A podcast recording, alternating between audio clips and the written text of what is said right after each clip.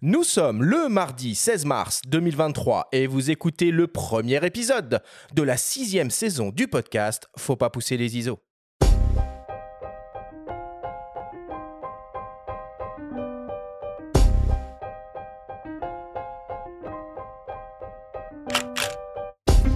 Bienvenue sur Faut pas pousser les ISO, le podcast hebdo pour tous les passionnés de photos et de vidéos. Je suis Arthur Azoulay et j'anime cette émission avec mon ami le journaliste Benjamin Favier. Aujourd'hui, on inaugure cette sixième saison avec une émission entièrement dédiée au système autofocus qui équipe nos précieux appareils photo-vidéo hybrides. Avec notre invité Louis Royer, journaliste spécialisé pour le magazine en ligne Les Numériques, nous allons tout vous expliquer sur le fonctionnement du système autofocus de votre appareil et vous apprendre comment l'utiliser au mieux pour réussir à tous les coups votre mise au point. Cette émission vous est présentée par le Lumix S5 Mark II, le premier appareil Lumix avec un autofocus hybride à détection de phase et de contraste.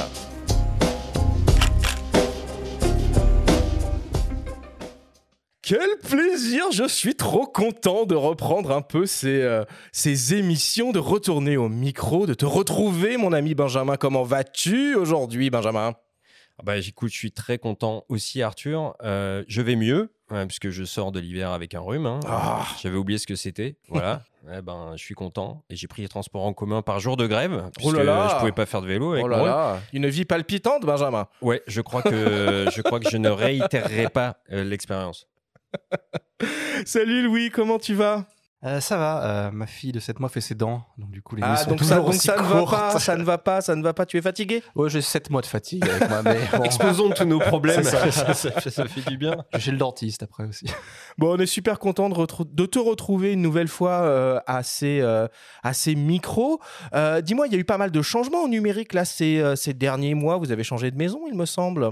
On a changé de décor déjà, il y Ouais. a- il y, a, il y a bientôt un an, et on Oui. va rechanger de décor. Donc Vous allez mois. redéménager Ouais, On va redéménager parce qu'on était donc euh, dans le centre de Paris. Maintenant, on est à Boulogne-Billancourt. On va s'enfoncer un peu plus dans Boulogne-Billancourt. voilà, on est dans des grands groupes maintenant, donc les grands groupes ont besoin de grands bâtiments, dans des grands espaces. Et à Paris, les espaces sont assez petits. Bon. Alors Benjamin, à l'intersaison, il s'est passé quelque chose de très important pour nous. Nous avons franchi la barre symbolique des 500 000 écoutes. Et les micros ont changé du coup. Et les micros ont changé du coup depuis le, le lancement de ce podcast. hein, il y, a, il y a- il y a plus de, plus de deux ans, bientôt trois ans maintenant, puisque ça date de, de 2020. Et évidemment, hein, c'est l'occasion de, de remercier une nouvelle fois de vive voix euh, bah, tous nos partenaires qui permettent à cette émission d'exister et évidemment toutes les personnes qui sont venues témoigner à nos micros dans notre studio euh, ou au travers des, euh, des nombreuses capsules que l'on vous fait écouter euh, dans nos émissions. Bien entendu, on souhaite remercier très très très chaleureusement tous nos auditeurs et pour eux, on a une surprise de taille. Alors on réfléchit euh, depuis des semaines à l'organisation d'un- concours hein, pour euh, fêter comme il se doit ces, euh, ces 500 000 écoutes et faire gagner un très beau cadeau. Un cadeau qui, euh, pour nous, doit avoir du sens euh, finalement pour, euh, ce format de podcast audio qui nous est si cher et qui doit avoir évidemment aussi du sens pour notre sujet de passion qui est euh, la photographie. Un cadeau d'ailleurs que le regagnant pourra toujours emporter avec lui, euh, qui lui permettra d'écouter dans les meilleures conditions possibles euh, notre podcast et qu'il pourra utiliser pour faire de la photo et de la vidéo. Euh, nous sommes très fiers de nous associer euh, pour ce concours à Samsung euh, et de vous permettre de remporter eh ben, un très beau duo, un smartphone évidemment tout nouveau, hein, il est sorti il y a quelques semaines, c'est le Galaxy S23 Ultra, hein, le fleuron de la gamme S qui excelle dans tous les domaines et en particulier en photo. Et pour l'accompagner évidemment une magnifique paire d'écouteurs hi-fi Galaxy Buds 2 Pro sans fil pour pouvoir bah, profiter de notre podcast dans les meilleures euh, conditions. Alors, on vous propose d'écouter d'ailleurs le témoignage de Julien euh, Douabin, qui est le chef euh, produit mobile chez Samsung France, nous parler des performances de ce smartphone en termes de photos et de vidéos. Je vous conseille de l'écouter avec attention. ce S23 Ultra, c'est nous on le considère vraiment comme notre smartphone le plus polyvalent en, en- en photo et en vidéo, puisqu'il embarque déjà quatre modules photo. Euh, donc ce module photo principal de de 200 millions de pixels, qui est un module photo Samsung.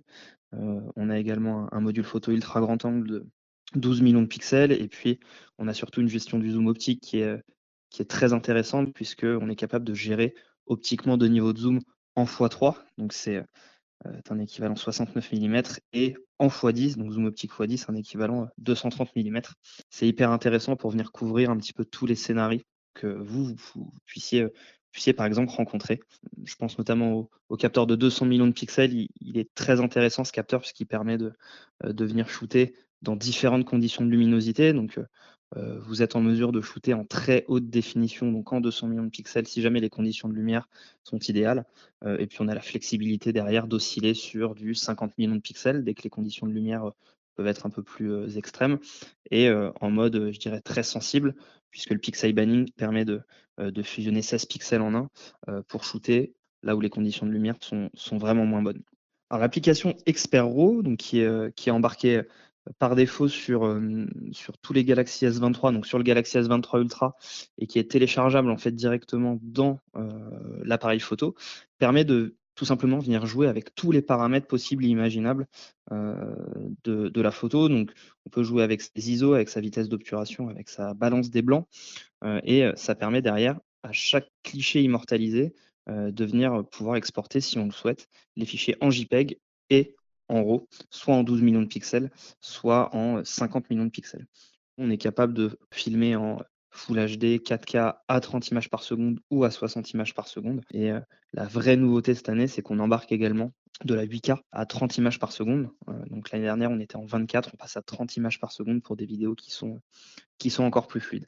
Donc vous l'aurez compris, c'est l'idée c'est de proposer avec ce S23 Ultra le smartphone le plus polyvalent en photo et en vidéo euh, grâce à, toutes les améliorations et à toutes les technos dont, je, dont je viens de vous parler. Et donc, bah, on vous souhaite bonne chance pour, euh, pour ce jeu concours qui vous permettra de gagner un Galaxy S23 Ultra. Donc, pour les 500 000 écoutes du podcast, il faut pas pousser les ISO. Impossible évidemment de vous présenter en détail toutes les caractéristiques et fonctionnalités de ce smartphone et de ses écouteurs. Vous trouverez évidemment toutes les informations sur le site internet de Samsung. En tout cas, grand merci à Samsung pour cette très belle dotation. Donc, pour tenter de gagner ce Galaxy S23 Ultra et ses écouteurs Galaxy Buds 2 Pro, c'est comme d'habitude, c'est très simple et ça se passe sur notre compte Instagram. Premièrement, il faut commencer par suivre les comptes Instagram de Faut pas pousser les ISO et de Samsung France. Et deuxièmement, il faut répondre en commentaire du post qui annonce le concours sur notre compte à la question suivante. Quelle est la définition d'image maximale offerte par le Galaxy S23 Ultra en format RAW? Si vous avez bien écouté la présentation de Julien, vous aurez la réponse. Un tirage au sort sera organisé pour désigner le grand lauréat qui sera révélé dans l'épisode S603 du podcast et invité à nous faire un petit retour d'expérience. Vous avez jusqu'au 24 mars minuit pour participer. Bonne chance à tous. Allez, on attaque euh, l'émission en tant que telle et on commence comme d'habitude avec le Flash Actu.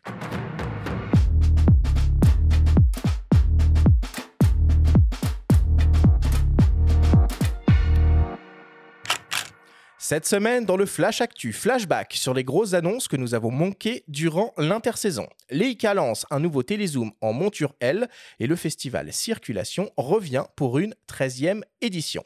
Le Flash Actu vous est présenté par Fox.fr, le site des spécialistes de l'image. Depuis la fin de la dernière saison du podcast, fin décembre, il s'est passé beaucoup de choses côté Actu Photo. Impossible de faire un récap exhaustif, mais nous avons évidemment noté quelques nouveaux produits très intéressants sur lesquels nous aurons sans doute l'occasion de revenir au cours de cette sixième saison. Si on reprend les choses par marque, Canon a été probablement le constructeur le plus actif de ce début d'année avec pas moins de deux nouveaux boîtiers et deux nouvelles optiques. On commence avec le monde de l'APS-C et l'arrivée d'un modèle entrée de gamme, l'EOS R50 ultra compact, proposé nu au prix de 829 euros. Le constructeur ajoute également un télézoom en monture RFS à son catalogue avec le nouveau 55-210 mm f5 67 IS STM qui lui est proposé au prix de 449 euros. On continue avec le plein format et l'arrivée d'un nouveau boîtier lui aussi entrée de gamme, l'EOS R8 équipé d'un capteur de 24 millions de pixels non stabilisé, de la F, de l'autofocus du R6 Mark II dopé à l'IA, d'une rafale jusqu'à 40 images par seconde et d'un mode vidéo jusqu'au 4K 60p. Le nouveau EOS R8 est proposé au prix nu de 1799 euros ou en kit avec un nouveau RF 24 50 mm f4.563 ISSTM au prix de 1999 euros. Lumix a aussi beaucoup fait parler de lui avec le lancement du S5 II, un boîtier ultra polyvalent proposé au juste prix. L'appareil exploite un capteur 24-36 mm stabilisé de 24 millions de pixels, intégrant pour la première fois une technologie autofocus à détection de phase et piloté par le nouveau processeur L-Square. On retrouve le double ISO natif, une rafale à 30 images par seconde et un mode vidéo jusqu'au 6K 30p en 420 10 bits. Le Lumix S5 II est proposé nu au prix de 2199 euros et est accompagné d'une nouvelle optique ultra grand angle, un 14-28 mm f4.5.6 qui, elle, est proposée au prix de 799 euros. Sigma a été aussi très actif depuis ce début de l'année avec l'annonce et ou le lancement de pas moins de 5 objectifs. Leurs trois premiers objectifs en monture Nikon Z APS-C avec les 16 mm, 30 mm et 56 mm f1.4 DCDN en gamme Contemporary. Ils ont également lancé un 50 mm 1.4 Art en monture L et E 24-36 mm proposé au prix de 949 euros, ainsi qu'un 60-600 mm f4.5 6.3 DGDN OS Sport qui lui est proposé au prix de 2349 euros. Pour rester dans le domaine de l'optique, on peut citer aussi euh, Nikon qui a fait naître un Nikkor Z 85 mm f1.2S qui est proposé au prix de 3349 euros et un Nikkor Z 26 mm f2.8 Pancake qui lui est proposé au prix de 589 euros. Tamron a pour sa part annoncé le développement d'un 11-20 mm f2.8 en monture Fujifilm X et l'arrivée d'un nouveau service de test et de prêt d'optique pendant des opérations de maintenance SAV auprès d'une sélection de revendeurs spécialisés. Samyang a annoncé un 75 mm 1.8 en monture Fujifilm X proposé au prix de 479 euros et OM System a officialisé le M Zuiko Digital ED 90 mm f3.5 Macro IS Pro au prix de 1499 euros. Leica a lancé deux nouvelles optiques en monture L pour les hybrides 24-36 mm, un 35 et un 50 mm f2 proposés respectivement au prix de 2295 euros et 1990 euros. Enfin, Sony a annoncé le développement d'un 300 mm f2.8 G Master stabilisé pour les Jeux Olympiques de 2024 et lancé un nouveau 50 mm f1.4 également en gamme G Master. Et pour terminer, Pentax a aussi fait parler de lui en présentant un mystérieux projet de développement d'un réflexe argentique pour 2023. Plus dans l'actualité chaude maintenant, Leica vient d'annoncer un nouveau télézoom en monture L compatible avec les hybrides Leica, Sigma et Panasonic. Il s'agit d'un 100-400 mm offrant des ouvertures maximales glissantes f5.6.3 et équipé d'une stabilisation optique. L'objectif qui fait penser au modèle proposé par Sigma exploite une formule optique composée de 22 lentilles réparties en 16 groupes. Il s'agit d'un objectif relativement compact avec une longueur de moins de 20 cm et léger avec un point de 1,53 kg. Pour accompagner ce nouvel objectif, Leica annonce également un multiplicateur de focale de 1,4 fois actif qui permet d'allonger sa focale maximale jusqu'au 560 mm. Le nouveau Leica Vario Elmar SL 100-400 mm f5.6.3 est proposé au prix de 2250 euros et le Leica Extender L 1,4 fois au prix de 920 euros. Pour info, le Sigma 100-400 mm f5 6.3 DGDN OS Contemporary est proposé pour sa part en monture L au prix de 999 euros.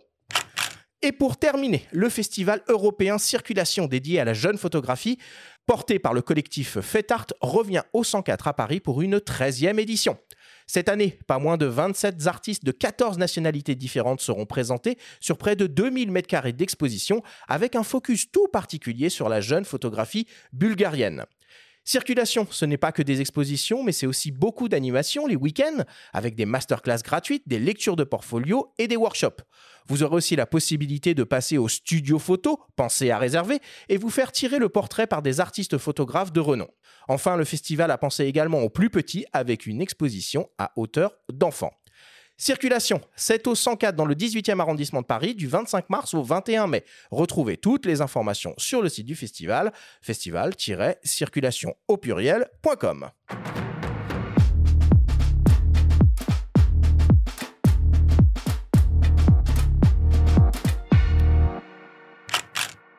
Bon, évidemment, hein, c'était un flash actu euh, un peu long hein, parce qu'on a dû revenir sur, euh, euh, ces quelques mois de, de, non, de non-diffusion du, euh, du podcast. Disons, le marché de la photo est particulièrement chaud en ce début d'année 2023. Et encore, je crois que tu as oublié les deux Leica 35 et 50 f2 en plus.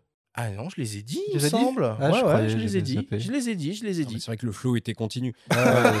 non, Le marché de la je endormi. Il a, hein. il a été très actif en début d'année, tout début d'année. Mm. Nous, on reprend, c'est vrai, là, euh, courant mars, mais le CP, a été quand même très calme, hein, qui est censé être un rendez-vous important aussi. Ouais, Euh, mais de toute façon, il n'y a plus optiques, vraiment de grosses, grosses annonces hein, sur ces salons-là hein, maintenant. Ce qui est int- intéressant ou pas, alors ils, ils doivent sans, sans doute se, se tirer la corde entre eux, mais le CP c'était fin février. Et la première semaine de février, il y a eu 4-5 jours, il y a eu 3 annonces par jour de tous les constructeurs. Ils ont tous dit faut tout bombarder Ouais, là. ouais, ouais. Et je sais pas pourquoi cette semaine-là, particulièrement plus qu'une autre, alors qu'il y a les CP, justement, ils auraient pu profiter du CP pour annoncer des trucs. Non, non, on annonce 3 semaines avant, tous en même temps. Il y a quelques années, il y avait des temps forts. Il y avait euh, la photokina, il y avait le salon de la photo, éventuellement euh, la PMA, le CES. Ça à CP+. euh, Ouais, mais du coup, c'était des repères pour euh, des sorties. Désormais, bon, c'est un petit peu étalé, quoi. Ouais, ouais. Et du coup, on se retrouve avec une espèce d'avalanche là à décrire en, en mars. Mais si on regarde dans le détail, il n'y a pas tant de boîtiers que ça. Il y a beaucoup d'optiques, mais il n'y a pas tant de boîtiers que ça non plus. hein. Mm. Et surtout, enfin, alors, hormis le S5 II, qui est vraiment une grosse nouveauté pour plein de niveaux de Lumix, euh, les R8 et R50 de Canon, ils sont quand même euh, assez particuliers. C'est des positionnements très spéciaux. Le R50, il ressemble beaucoup à un, à un EFM euh, M50 euh, hybride euh, d'il y a quelques années, Mmh. qui n'était pas non plus le plus novateur dans sa catégorie. Là, on dirait plus un ré- réflexe, euh, je sais pas moi, un, un 2000D, Un euh, 200D. un, C'est 200D. des, c'est des positionnements tarifaires, C'est ça. quoi. Ils structurent l'entrée de gamme. bah, le R8, il est pas trop entrée de gamme à 1800 euros. T'es plus vraiment sur l'entrée de gamme à ce niveau-là. T'as des boîtiers euh, plein format hybrides qui ont peut-être 2-3 ans, alors qui n'ont pas forcément le même système autofocus, mais qui sont stabilisés, qui sont plus audacieux en, en, en vidéo ou même en photo. A6 Ouais, A7 toujours, ouais, A7C, euh, S5 premier du nom, euh, même des Z6, Z6, enfin qui sont au même tarif. R8 à 1800 euros, c'est très compliqué. On s'attendait à un nouvel RP, qui est, euh, je sais plus, lancé à 1300, je sais comme ça. Alors je sais qu'il y a l'inflation, ceci, cela, mais 1800 euros, ça fait, ça fait Bah, pour un boîtier non stabilisé. C'est un RP avec les specs du, du, du C'est ça. RP2, enfin grosso modo, mais c'est le gabarit du RP. Non, par contre, le S5 II et S5 II-X Oui. qui sortira un peu plus tard. Un petit Donc, peu plus Il y a tard. deux boîtiers qui ont été annoncés Ouais. euh, en même temps. Quoi. Bon, de toute façon, on aura l'occasion, hein, comme je l'ai dit, euh, de revenir euh, sur toutes ces euh, nouveautés au cours, euh, au cours de la saison. Moi, je voulais juste rajouter euh, une petite chose, une petite information. Euh, c'est le prix Fisheye euh, pour, euh, pour les 10 ans du, euh, du magazine. Euh, Fisheye propose un, un- appel à candidature ouvert à tous, euh, avec à la clé euh, bah, une exposition, hein, rien que ça, pendant les rencontres d'Arles, euh, une publication dans le, dans le magazine et un ouvrage euh, édité par euh, Fisheye Alors pour participer, il faut envoyer un, portfolio au format PDF hein, de 15-20 images et une note euh, d'intention. Et vous avez jusqu'au 31 mars euh, pour euh, tenter votre chance. Puisqu'on parle de nos confrères de la presse écrite, un mot sur le projet de nos amis de réponse photo qui passe par le financement participatif sur la plateforme KissKiss Bang Bang pour financer un hors-série intitulé La photographie face aux défis environnementaux avec en invité principal Sebastiao Salgado. Donc c'est un, beau projet euh, qu'ils veulent imprimer en France. Euh, c'est un numéro qui fera 192 pages, imprimé sur un beau papier. Et pour que tout cela voit le jour, pour que ça aboutisse, une contribution à hauteur de 19 euros est demandée. Donc il reste une trentaine de jours pour euh, participer. Alors, ça peut surprendre hein, que euh, un titre qui appartient à un groupe aussi puissant médiatiquement que Reworld euh, demande euh, un financement, mais il faut savoir que ce sera un numéro qui sera affranchi de toute page de publicité. Et chaque exemplaire vendu rapportera 1 euro à l'ONG de Sebastiao Salgado et sa femme Lélia Wanik Salgado, l'Instituto Terra. Donc, vous faites une bonne action et ce projet semble plein de sens au niveau éditorial. On vous invite aussi au passage, évidemment, à réécouter notre euh, Au coin du feu euh, consacré à Sebastiao Salgado. Bon. Allez, on clore euh, le, flash actu euh, là-dessus et on passe à ta story euh, hebdomadaire, Benjamin. Et pour inaugurer cette sixième saison, tu vas nous parler de l'édition euh, 2023 du festival photo de la Gacilly qui se déroulera du 1er juin au 1er octobre. Une année toute particulière pour les organisateurs puisqu'ils fêtent leur 20 années d'existence. Auguste Coudray, président du festival photo Lagacilly, nous fait part de ses souvenirs et de ses ambitions au moment de célébrer cette date anniversaire. La story vous est présentée cette semaine par MPB, la première plateforme mondiale d'achat, de vente et d'échange de kits photos et vidéos d'occasion.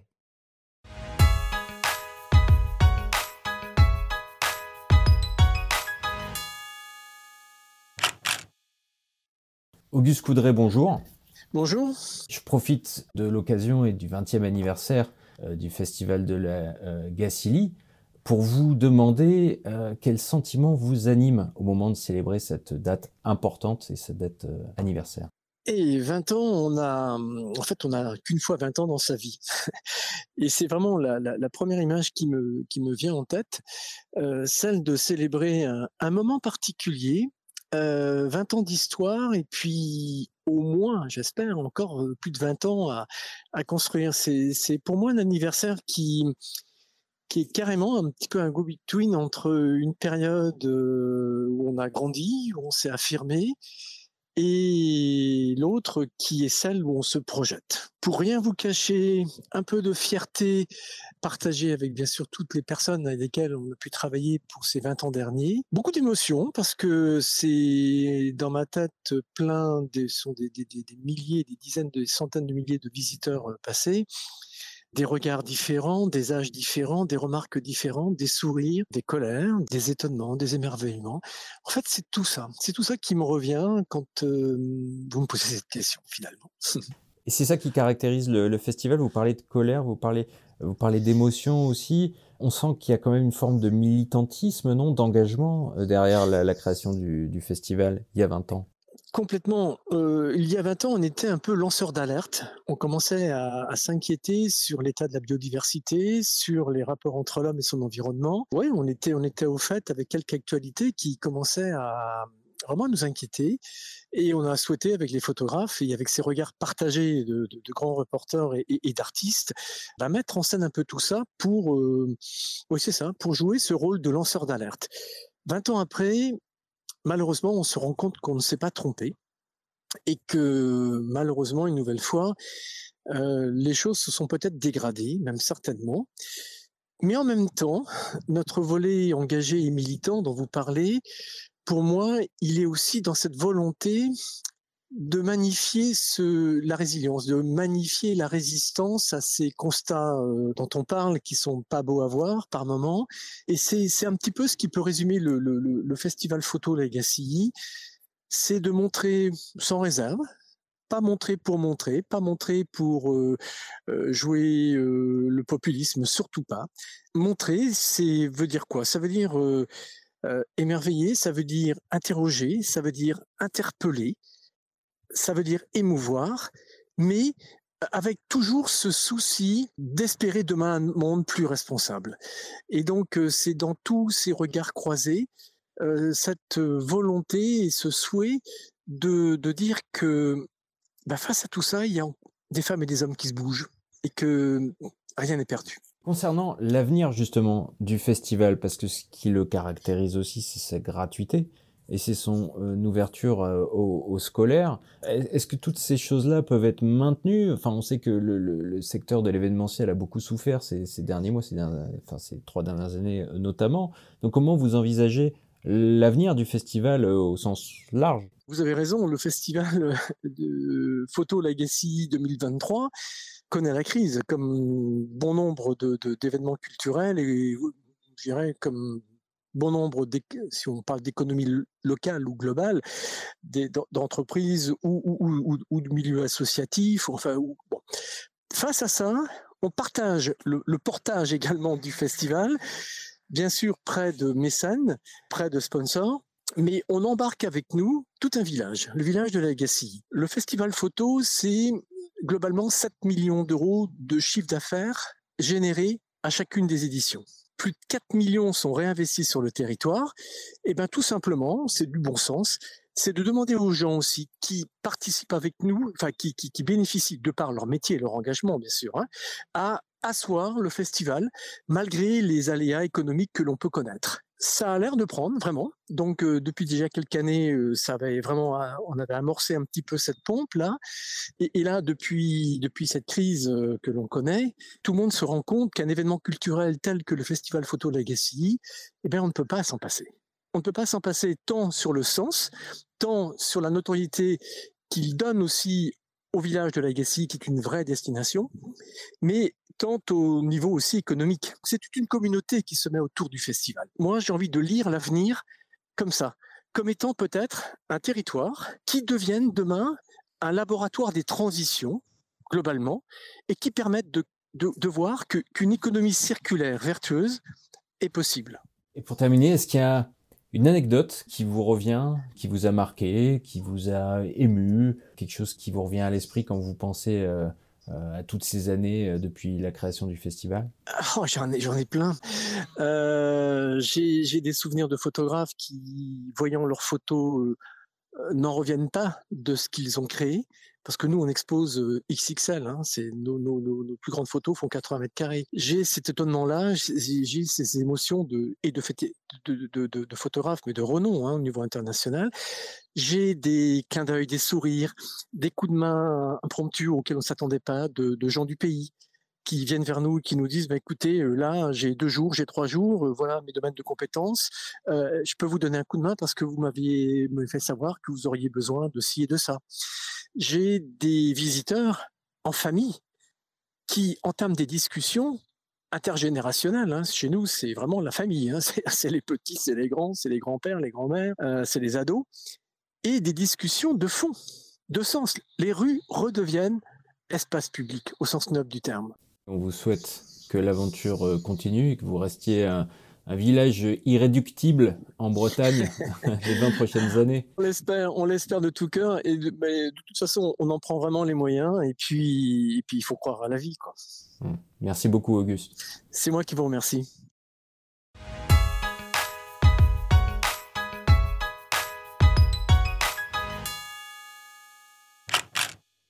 C'est vraiment un beau festival hein, euh, que, ce, que ces rencontres euh, de la Gacilly.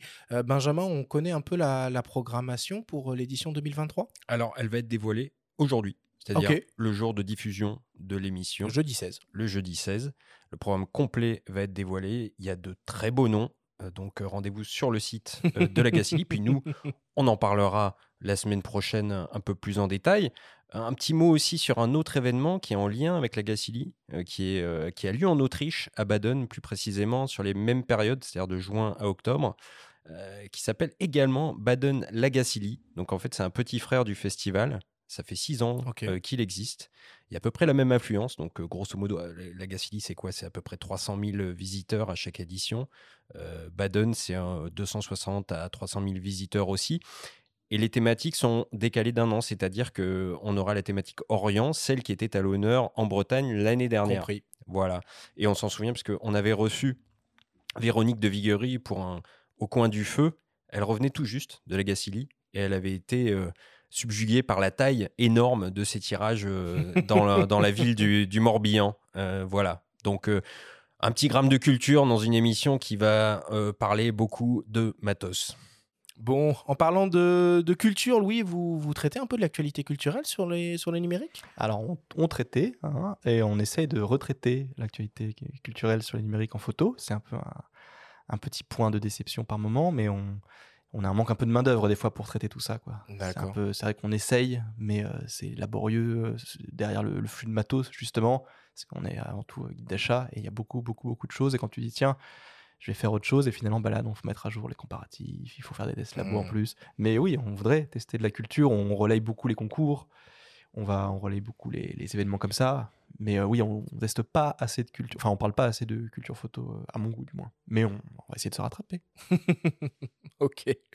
Bon, je vous propose qu'on fasse une, petite respiration, une petite pause euh, avant d'attaquer hein, le grand débat de cette émission autour de l'autofocus. On revient dans quelques secondes après une courte publicité. Alors, ce nouvel hybride plein format Lumix S5 II, tu en penses quoi? Que du bien. Tu savais que c'est le premier appareil Lumix avec un autofocus hybride à détection de phase et de contraste Il est très rapide et il capte tout des yeux aux animaux, même à 30 images par seconde en mode AFC. Et tu réalises toujours ton court-métrage Oui, je tourne en ce moment. Avec son enregistrement vidéo illimité jusqu'en 6K, c'était un régal. Il a un vrai rendu cinéma, la colorimétrie est top, et le mode anamorphique stabilisé, c'est un vrai plus en tournage. J'ai aussi vu une amélioration impressionnante de sa double stabilisation d'image. Elle compense parfaitement les mouvements en photo, mais aussi en vidéo. Et je peux suivre mon sujet même en courant. L'image reste stable et mon focus ne décroche pas. En plus, il est très compact et résistant. C'est idéal en tournage. De quoi créer de beaux contenus et exprimer toute ta créativité sans te soucier de la technique.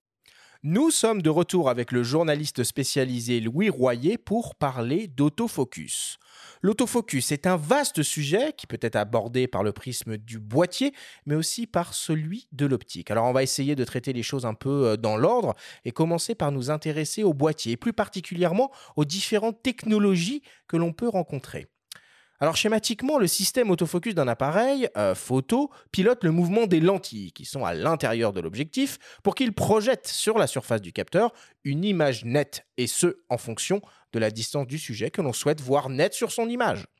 Sur un hybride, contrairement au réflexe, la mise au point se fait directement et uniquement sur le capteur de l'appareil. Il s'agit d'un système autofocus passif hybride qui combine de la détection de phase et de la détection de contraste nous avons demandé au journaliste Volker Gilbert de nous expliquer comment fonctionne la majorité des systèmes autofocus embarqués dans les hybrides. On l'écoute.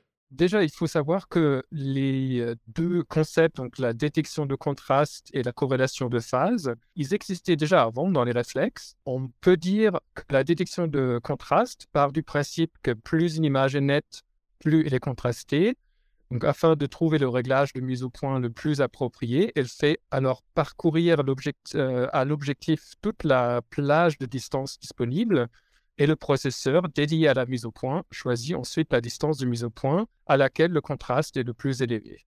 Donc, pour la détection de phase ou alors la corrélation de phase, euh, il s'appuie sur un, traditionnellement sur un module autofocus qui est intégré au plancher de la chambre réflexe qui repose en fait sur un système sophistiqué qui divise une partie de la lumière recueillie par l'objectif en autant de paires de faisceaux euh, que le boîtier propose de collimateurs de mise au point. C'est donc euh, après, en comparant les signaux électriques en provenance des différents faisceaux, que le système AF parvient à déterminer la distance de mise au point correcte. Si le réglage est correct, la distance entre les deux signaux correspond à celle qui sert d'étalon au microprocesseur AF. Dans les appareils hybrides, en fait, on, marie les deux concepts parce que si on n'utilisait que le système de contraste, on aura le problème que, l'objectif doit faire des allers-retours pour trouver en fait le contraste le plus important et ça prenait beaucoup de temps dans les premiers boîtiers. Donc, ce qu'on fait maintenant, qu'on intègre en fait ce principe de, de corrélation de phase ou de détection de phase directement au capteur euh, et de pouvoir euh, positionner en fait des, capteurs sur quasiment toute la surface du, du, capteur de, l'appareil photo.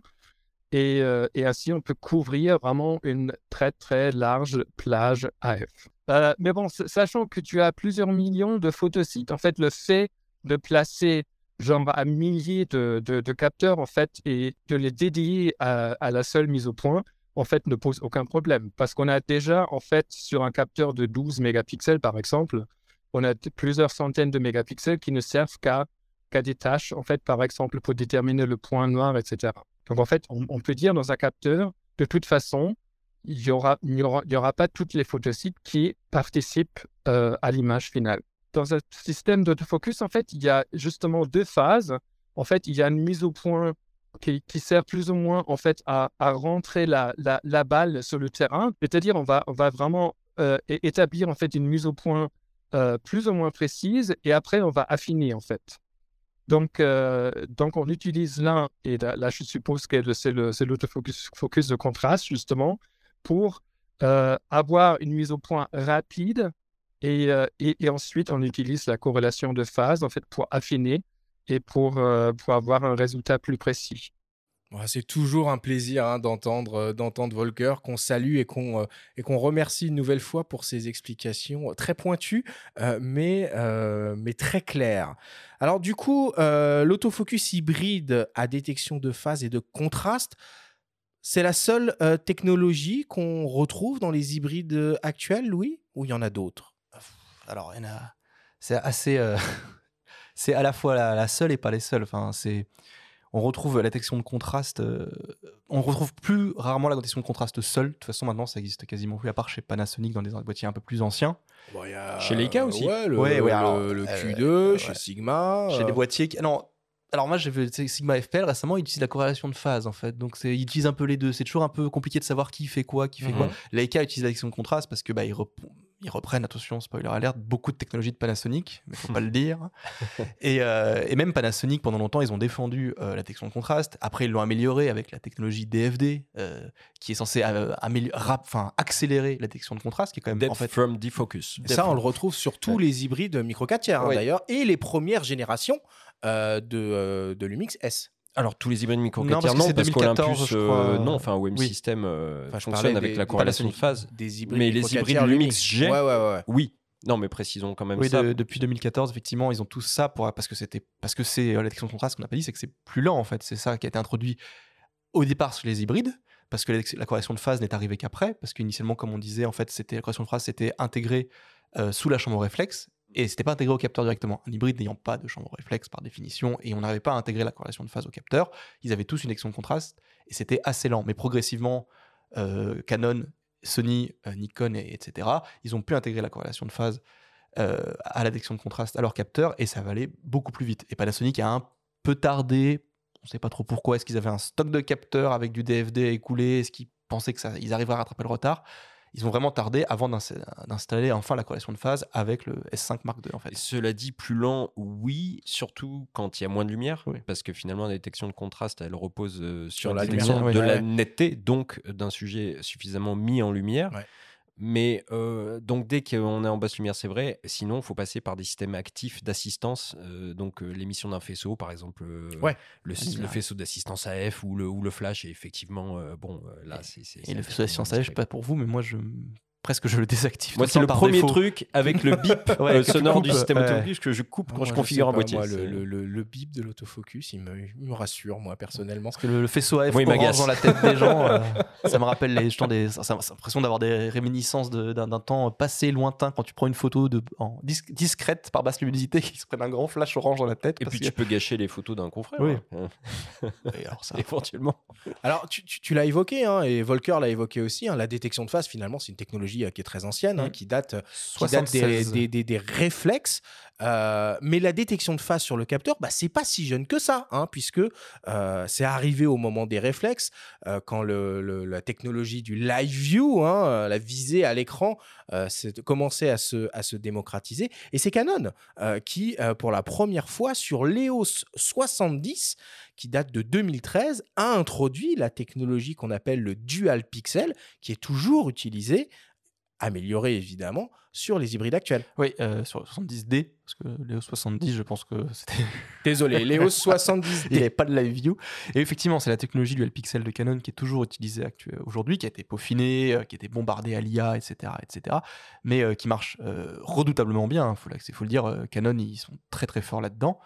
Et, euh, et, et ça déçoit pas beaucoup. Alors, quand tu commençais à l'utiliser sur des réflexes, le mode live view, quand ça a été introduit, moi je me souviens, euh, c'était quand même euh, qu'un AK, hein, ça, ça tâtonnait. C'était le hein. début. hein. C'est surtout les optiques qui n'étaient pas C'est ça, ouais. Mais après, conçues pour aussi. quand moi je l'ai euh, moi ce qui m'avait vraiment bluffé à ce niveau-là c'était sur leur, leur dernier gros réflexe qui est l'index Mark III Ouais. donc leur sport euh, Ouais. coûte euh, le prix d'une voiture et tout ça et lui eh ben, lui il est plus efficace en visée live view qu'en visée réflexe alors c'est comble Ouais, ouais. alors c'est un truc il fait il fait 7 kg et demi il est énorme il faut tu le tiens à viser l'écran eh ben t'as un focus il est plus rapide et plus précis quand tu te regardes dans ton viseur réflexe donc ça a vraiment marqué pour moi le le tournant était déjà acté par Sony depuis quelques temps avec l'autofocus, mais là tu te dis si même eux ils te sortent un, un réflexe hyper haut de gamme et finalement il est meilleur quand il est pas en réflexe, Bon, bah là, je pense qu'au quand même, on a passé un cap euh, décisif avec la, la- le live view et la Mhm. corrélation de phase intégrée au capteur. Et en tout cas, tout ce qu'on dit, ça assoit finalement la domination et l'autorité de la détection de phase Mm. euh, par rapport à la détection de contraste. Quoi.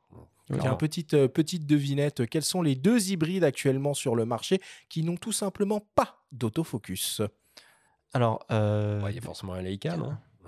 Après, c'est ce que c'est un- est-ce que hybride, c'est ça? Les- Moi, j'ai toujours le Bah, sur les télémètres. Est-ce que c'est un hybride, pas un hybride? Le premier hybride, euh, pas de miroir. 2436, c'était un Leica. Bruno, on pense à toi. Voilà. ah oui, absolument. Les non, mais- deux, alors euh, qui n'ont pas Bon, de le, le. Leica M11 et l'autre, du coup Le hein Pixie, là. Le Pixie, Ouais, bien sûr. Cocorico. Ouais. Mais du coup, voilà, est-ce que les télémètres sont des hybrides?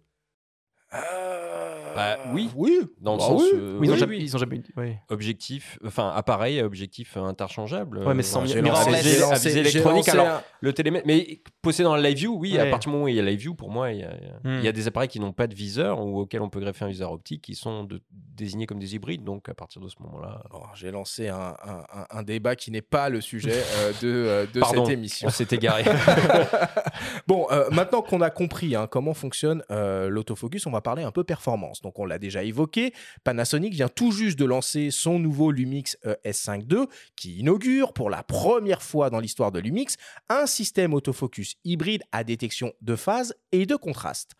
On a échangé avec le vidéaste Benjamin Tanto qui anime la chaîne YouTube derrière la caméra et qui a testé en profondeur cet appareil et ce nouveau système autofocus. On écoute ses impressions. Alors, est-ce que cette première version Lumix est déjà au niveau de ses concurrents, par exemple Canon, Nikon ou Sony? Euh, J'ai envie de dire, on n'est pas très loin, on n'est vraiment pas très loin. Moi, j'ai fait la comparaison, euh, voilà, j'avais les deux boîtiers vraiment côte à côte, Lumix et Sony. J'avais un A7 IV, un Sony A7 IV, et sur des suivis en vidéo, par exemple le sujet qui se dirige vers la caméra, qui repart, qui s'éloigne, qui, re- qui revient, qui rentre dans le champ, qui sort. On a quasiment la même chose. Très honnêtement, hein, pour moi, je ne voyais pas de différence.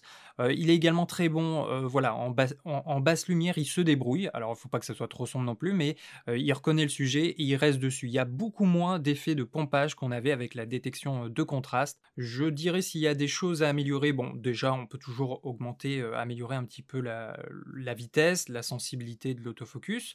Euh, ce, qui pourrait s'améliorer, c'est au- aussi les modes de sujets à détecter. Jusqu'à présent, il y a un mode de reconnaissance euh, humain, il y a le face et eyes, donc euh, le, visage et les yeux, et il y a un mode animal plus humain. On ne sait pas exactement ce qu'ils mettent dans le sujet animaux. Il y, a, les animaux de compagnie, j'imagine. Les, les oiseaux, je ne sais plus. Mais voilà, c'est vrai que par exemple, Sony, là, sur ses derniers boîtiers, on a la détection des oiseaux, des voitures, je crois des avions, des insectes, le train. Donc je pense que par rapport à ça, euh, Panasonic va pouvoir travailler et rajouter euh, des modes euh, à ce niveau-là. Alors l'autofocus, c'est une bonne chose, mais je voulais juste rajouter aussi que le Lumix S5 II et les boîtiers, les derniers appareils photo hybrides de chez Panasonic, c'est pas que l'autofocus. L'autofocus, c'est un outil. Et là, heureusement qu'il revient, qu'ils l'ont réactualisé, qu'il revient euh, un petit peu au niveau de la concurrence. Mais c'est vrai que Panasonic est aussi euh, très bon euh, sur l'ergonomie de ses boîtiers. On a plein d'outils voilà, pour l'exposition, pour l'aide à la mise au point. Tout ça, c'est des outils vraiment très utiles pour la vidéo en tant que vidéaste. Euh, ils ont des options qui sont euh, uniques. Ils ont par exemple la possibilité pour certains objectifs de changer le type de mise au point. Alors ça, c'est pour la mise au point manuelle, mais de passer d'une mise au point non linéaire à une mise au point linéaire, ce qui est beaucoup plus intéressant quand on est en mise au point manuelle. Donc voilà, c'est un boîtier qui a quand même beaucoup d'atouts et euh, tout ne repose pas sur l'autofocus, même si c'est vrai que c'était un peu le sujet principal de cette nouvelle sortie. Euh, Louis, vous l'avez passé au labo, j'imagine, le, le S5 II. Euh, du coup, ce nouvel autofocus, ça donne quoi d'après vos critères de test? Bah, D'après nos critères, on rejoint beaucoup ce que dit Benjamin, c'est que c'est euh, ils ont vraiment euh, musclé leur jeu, si on peut dire. C'est vraiment c'est très très bon par rapport à de là où on vient, même s'ils avaient quand même bien amélioré la détection de contraste.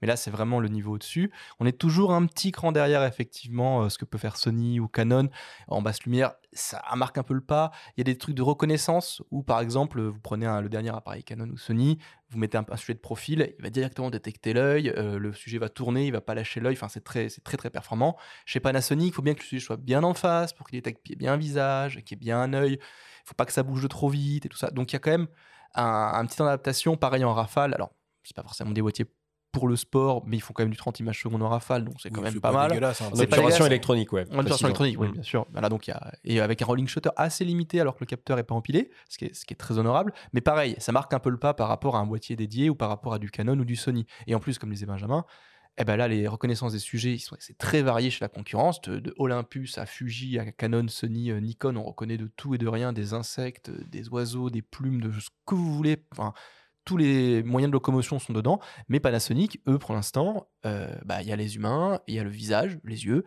et quelques animaux, mais même pas tous, et ça va pas très loin. Et ça, ok, ils peuvent s'améliorer, mais ça fait euh, longtemps que les concurrents le font euh, et, voient, et voient- et mieux. Et là, je sais pas pourquoi ils traînent un petit peu, parce que bon, après, ils peuvent, faire des mises à jour, j'imagine, plus facilement. C'est des choses qui s'implémentent par mise à jour de firmware. Et Mais- on sait que Panasonic est euh, très coutumier des grosses Mm. mises à jour de firmware pour améliorer les performances de ses produits. En, en fait, il y a deux manières de voir les choses. Il y a la manière, euh, la comparaison avec ce qui existe déjà et l'avance prise par les concurrents. Et puis, il y a la comparaison, moi que j'ai effectuée durant l'hiver, entre le S5 première génération Ouais. et le S5 II.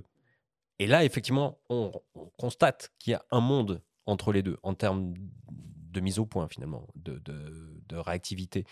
Donc, Panasonic part de plus loin et on sent déjà qu'ils sont pas si loin que ça, mais il y a encore du boulot. Je trouve que Benjamin euh, résume très très bien les choses et on vous invite à, à regarder sa chaîne YouTube hein, qui est très Ouais, bien il a très fait bien une faite. Super vidéo sur ce Et boîtier. Il a fait partie des chanceux qui ont pu euh, assister à, à la présentation mondiale à, à Tokyo. Et je trouve qu'il il- il résume bien les choses. Donc ils sont pas loin, mais il y a encore du boulot. Après, la vraie question, c'est est-ce que finalement ça va ruisseler sur le reste de leur production? Est-ce qu'on va avoir bientôt du Lumix G micro 4 tiers avec de la Bah, détection de, Ce serait la suite logique. de hein. face, ce serait la suite logique, et donc on s'en réjouit. Moi, je rêve d'un espèce de, de G9 ou un GX9 avec euh, euh, qui sont des boîtiers formidables avec euh, avec ce genre de. de- Ouais, Est-ce qu'on va encore avoir des Lumix G euh, entrée milieu de gamme? Ça, c'est pas Ah, dit forcément. Non, mais ou, ou expert, un, un cousin du, de, de l'excellent OM System OM1, ce serait ce serait sympathique. Après, j'ai pas forcément contre-vérifié ça avec tous les concurrents, mais apparemment, la détection de. Enfin, la- même c'est sûr, chez Panasonic, chez le Lumix S5 II, la détection de. La corrélation de phase ne s'active qu'en autofocus continu. Et donc, en, autofocus ponctuel, donc euh, le- un peu le truc par défaut, euh, sans suivi et tout ça, là, c'est toujours la détection de phase. Mhm. Donc là, ça marque toujours un petit peu le pas. On va expliquer. rapport à ouais, la- c'est, euh, Toujours la détection de contraste, tu veux dire. Oui, Du contre coup, pardon, je ouais, me on, confonds. va, on va expliquer ces différents modes.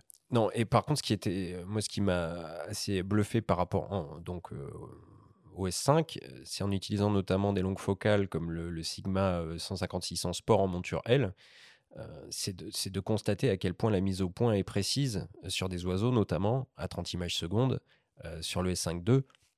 Alors que sur le S5, on a des résultats qui sont pour le moins erratiques. et, c'est- Ouais, oui. et, et- et là, on se rend compte qu'il y a de, de réelles limites en AFC avec euh, la détection de, de contraste seul. On va y revenir d'ailleurs, hein, AFC, autofocus continu, on va expliquer un petit AFS, peu tout ça. AI Cerveau. Voilà. Est-ce qu'aujourd'hui, finalement, sur, euh, sur le marché, on observe euh, des grandes différences de performance euh, entre un boîtier entrée de gamme, milieu de gamme et haut de gamme? Peu importe la marque. hein. Alors, euh, c'est assez euh, compliqué de répondre à ça, sachant que certaines, euh, certaines grosses marques, je pense à Sony par exemple, leur entrée de gamme commence des fois un peu à dater, pour les à 6100, à 6400, et leurs euh, très haut de gamme sont très très très très performants. Mais quand on regarde sur des, des constructeurs comme Canon qui ont sorti des produits de façon plus resserrée, quand tu compares un R10, un R50 à un R3 par exemple, t'as pas forcément les mêmes systèmes de rafale et ça, mais sur la reconnaissance pure et dure, sur le, le suivi des sujets, C'est ça. c'est très On équivalent en fait. là, le, le- le- le R8 reprend euh, tout le système autofocus et toute l'in- l'intelligence Du du R6. R6 Mark II. Oui. Donc, c'est des bonnes choses, ça. Les technologies redescendent. Elle, elle ruisselle, elle redescend. La différence va se faire sur la mémoire tampon, la capacité à ingérer les données finalement. C'est là que se fait la différence. C'est ça, parce qu'ils intègrent des très fortes rafales maintenant à des boîtiers entrée de gamme. Alors, très forte rafale, on n'est pas à 40 images secondes comme sur le R6 II, mais on est à 15 ou 20 images secondes, mais tu as une mémoire tampon de euh, 40 ou 50 images. Du coup, tu, cliques de- quelques De secondes. performance pure d'autofocus, Oui. on a assez peu de différence. Non, non, sur le suivi, la reconnaissance de base, on est très très fort. ouais. Si tant est qu'on utilise des optiques euh, performantes aussi, parce qu'il faut que les optiques suivent, Eh ce oui. qui n'est pas toujours le cas. On va pas acheter un boîtier à 1500 euros avec une optique à 3000 euros, vraisemblablement. Enfin, après, euh, Mais euh, oui, mais après, les, les performances se, re- se rejoignent. Euh, je suis un peu plus dubitatif quant aux entrées de gamme de Nikon, qui sont quand même, moi, je trouve un cran en dessous par rapport à leur plein format. Mais bon, après, il faut aussi segmenter les gammes, j'imagine. Donc, Ok. Bon, euh, on, va essayer de s'intéresser maintenant aux, caractéristiques hein, euh, du système autofocus embarqué euh, dans un appareil qu'on peut retrouver hein, sur toutes les fiches techniques hein, qui sont plus ou moins digestes à parcourir et à, comprendre. Il y a des notions de, couverture, il y a des notions de nombre de points autofocus ou plus étrangement des notions de, sensibilité. Alors Louis, est-ce que tu peux nous, éclairer un peu sur ces différents aspects? Alors, euh, la couverture autofocus, c'est sur, en fait, sur, tu prends un capteur, tu prends la, la- la largeur de ton capteur, 24-36, APS-C, euh, micro 4 tiers et tout ça, et euh, est-ce que ton capteur, il est possible à ton appareil de faire le point sur toute la superficie de ton capteur? Il fut un temps, euh, bah non, il fut un temps, tu étais limité à certaines zones du capteur. Pas si lointain. Pas si lointain, sur moi, des je me rappelle sur mon 300D, il y avait six collimateurs. AF qui étaient très très très très proches du centre. C'est ça, voilà. uniquement. Tu pouvais pas t'éloigner du centre forcément, donc fallait vraiment, dé- enfin, fallait, fallait viser, toi, de toute façon, de façon générale, pour vraiment être sûr d'avoir le point, parce que dès que tu étais un peu en périphérie du capteur, bah ça, tu pouvais plus faire le point. Mm. Aujourd'hui, avec les hybrides, en théorie, on approche des 100% de couverture du capteur, ou alors des chiffres un peu à 91%, 92%.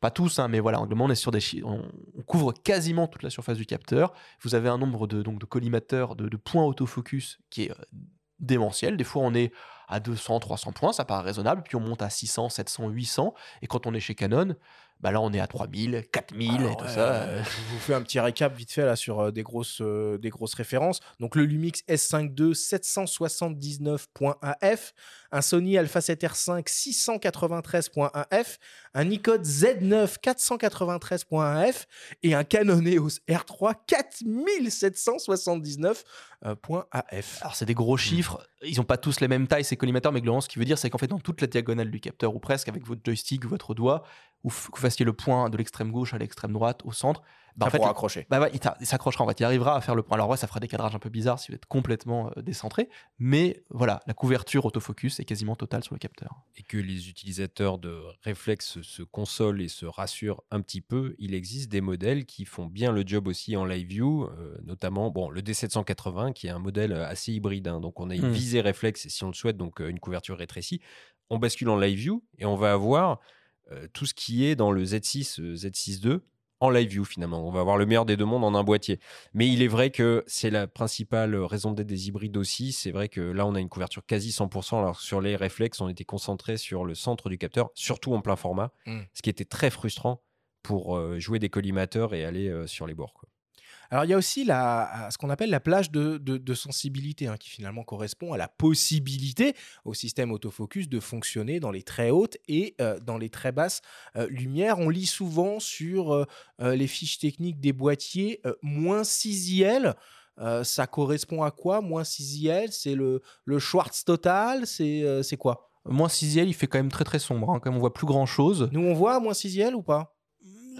Faut avoir une très très bonne vue. hein. Moi, je dirais pas que tu vois moins 6 Moi, je sais à partir de selon les trucs, moi, des fois, à moins, moins 4, moins, moins IL, on voit plus grand chose déjà, je trouve. hein. C'est assez sombre. Et c'est ça que c'est révolutionnaire parce que les boîtiers, eux, voient dans le noir des fois. Ils arrivent à faire le point malgré des conditions de luminosité très très très très basses. Ce qui auparavant, malgré des optiques très lumineuses, eh ben, bah, tu pouvais pas en fait. Il n'y a plus de lumière, il n'y a plus de lumière, ça paraît logique puisque la photo, c'est euh, reproduire, enfin, capter la lumière pour reproduire une image. Quoi. Et c'est là que la corrélation de, de phase Excel par rapport à la euh, c'est détection de, de contraste, précisons quand même que ces données concernent en général le seul collimateur central, ou du Eh moins le ouais. groupe de collimateurs central. Si on cherche plus, celui qui reçoit plus de lumière. finalement, Absolument. Si on cherche à euh, obtenir une photo nette avec les collimateurs excentrés euh, dans la quasi-obscurité, ce sera euh, beaucoup Puis- plus compliqué, pas- voire impossible. Et puis t'es pas à moins 6 IL et F11 aussi. Il faut aussi. euh, faut- Ouais, voilà, ouais. c'est avec des optiques très ouvertes. Très, enfin, très lumineuse. Et c'est là que des optiques fabuleuses comme le Noct euh, 58 mm 0,95 euh, euh, On ou n'est pas autres. obligé d'aller dans ces extrêmes-là. Il y a du 1-2, il y a du 1-4. Je- je- hein. c'est- un extrême qui me plaît bien. C'est le petit point voici qui m'a qui m'a assez séduit. Mais voilà.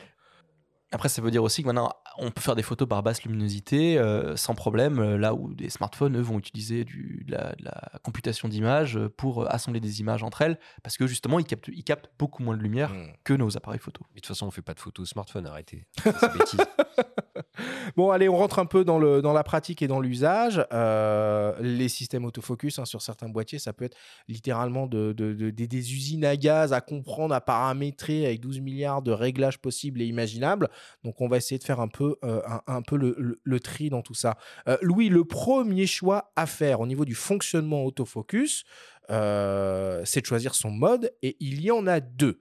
Ce qu'on appelle l'autofocus ponctuel ou l'autofocus continu. C'est quoi la différence entre ces deux modes? Alors, autofocus ponctuel ou continu, euh, généralement euh, réduit à des acronymes AF-S, AF-C sur la plupart des boîtiers. Ou s'en tirer.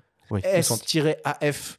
Et chez Canon, c'est un peu plus euh, tricky. alors, sauf Canon, où là, bon, on a des euh, Des iServo, euh, on a des one-shot. One-shot et euh, iServo. ouais, ils sont à iServo. Bon, Voire voilà. iFocus. C'est ça, voilà. Bon, Ça n'existe plus, ça, il focus, je crois. Si, si. Si, si. Donc c'est ponctuel continu, AFS, AFC. Et euh, oui, donc globalement, c'est AFS qui est ponctuel, c'est une mise au point statique qui fait la mise au point euh, quand vous déclenchez au déclenchement. Souvent, c'est la priorité au déclenchement. Vous, vous cadrez votre photo, vous appuyez, là, le petit carré central devient vert, pop, votre photo est nette. AFC, c'est du continu, c'est ce qui est aussi utilisé pour le, suivi, souvent la reconnaissance des visages, où là, d'un coup, vous laissez, vous allumez votre appareil, il vous le mettez en AFC, et les meilleurs appareils, vous voyez des gens passer dans le, dans le cadre, et là, d'un coup, il va reconnaître les visages, il va faire le point sur l'œil, il fait c'est un peu ce qui peut être utilisé en vidéo, c'est euh, l'appareil qui fait un peu tout tout seul, il fait la mise au point en continu, en permanence. Euh, pendant un temps, c'était, euh, il fallait pas prioriser l'AFS, mais l'AFC marquait un peu le pas, parce que la mise au point en continu, c'était quand même un truc euh, très, euh, très, très euh, poussé, très, très technique. Aujourd'hui, moi, j'ai un appareil photo, même le plus entrée de gamme.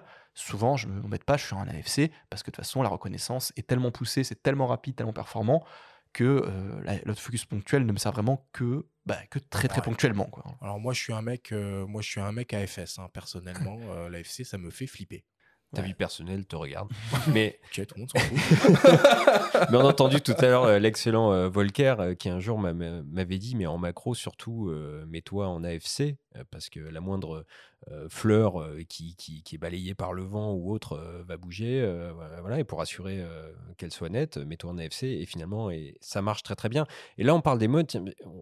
Tiens, mais on- je- je repense à un mode aussi assez fun en termes de mise au point qui est le post-focus qui est Mm. proposé sur euh, Ah les ouais. boîtiers Lumix notamment, qui Ouais, permet de faire la mise au point a posteriori. Après. C'est-à-dire qu'on enclenche ce mode, on se met sur pied, évidemment, on enclenche euh, une série d'images, en fait c'est une séquence même qui est réalisée, je crois en MP4 de mémoire, et par la suite, on peut refaire le point à l'endroit souhaité sur l'image. Alors là, on est dans la computational Mhm. photography dont on parlait pour les smartphones, c'est quelque chose d'hyper ludique, mais qui permet d'obtenir finalement une image nette à l'endroit où on le souhaite, ce qui est assez, euh, assez fun. Oui, d'ailleurs, c'est arrivé sur les smartphones récemment. J'ai testé un Xiaomi 13 Pro qui le fait. C'est vrai que c'est assez marrant. Donc, faut pas trop bouger, faut être sur pied, tout ça.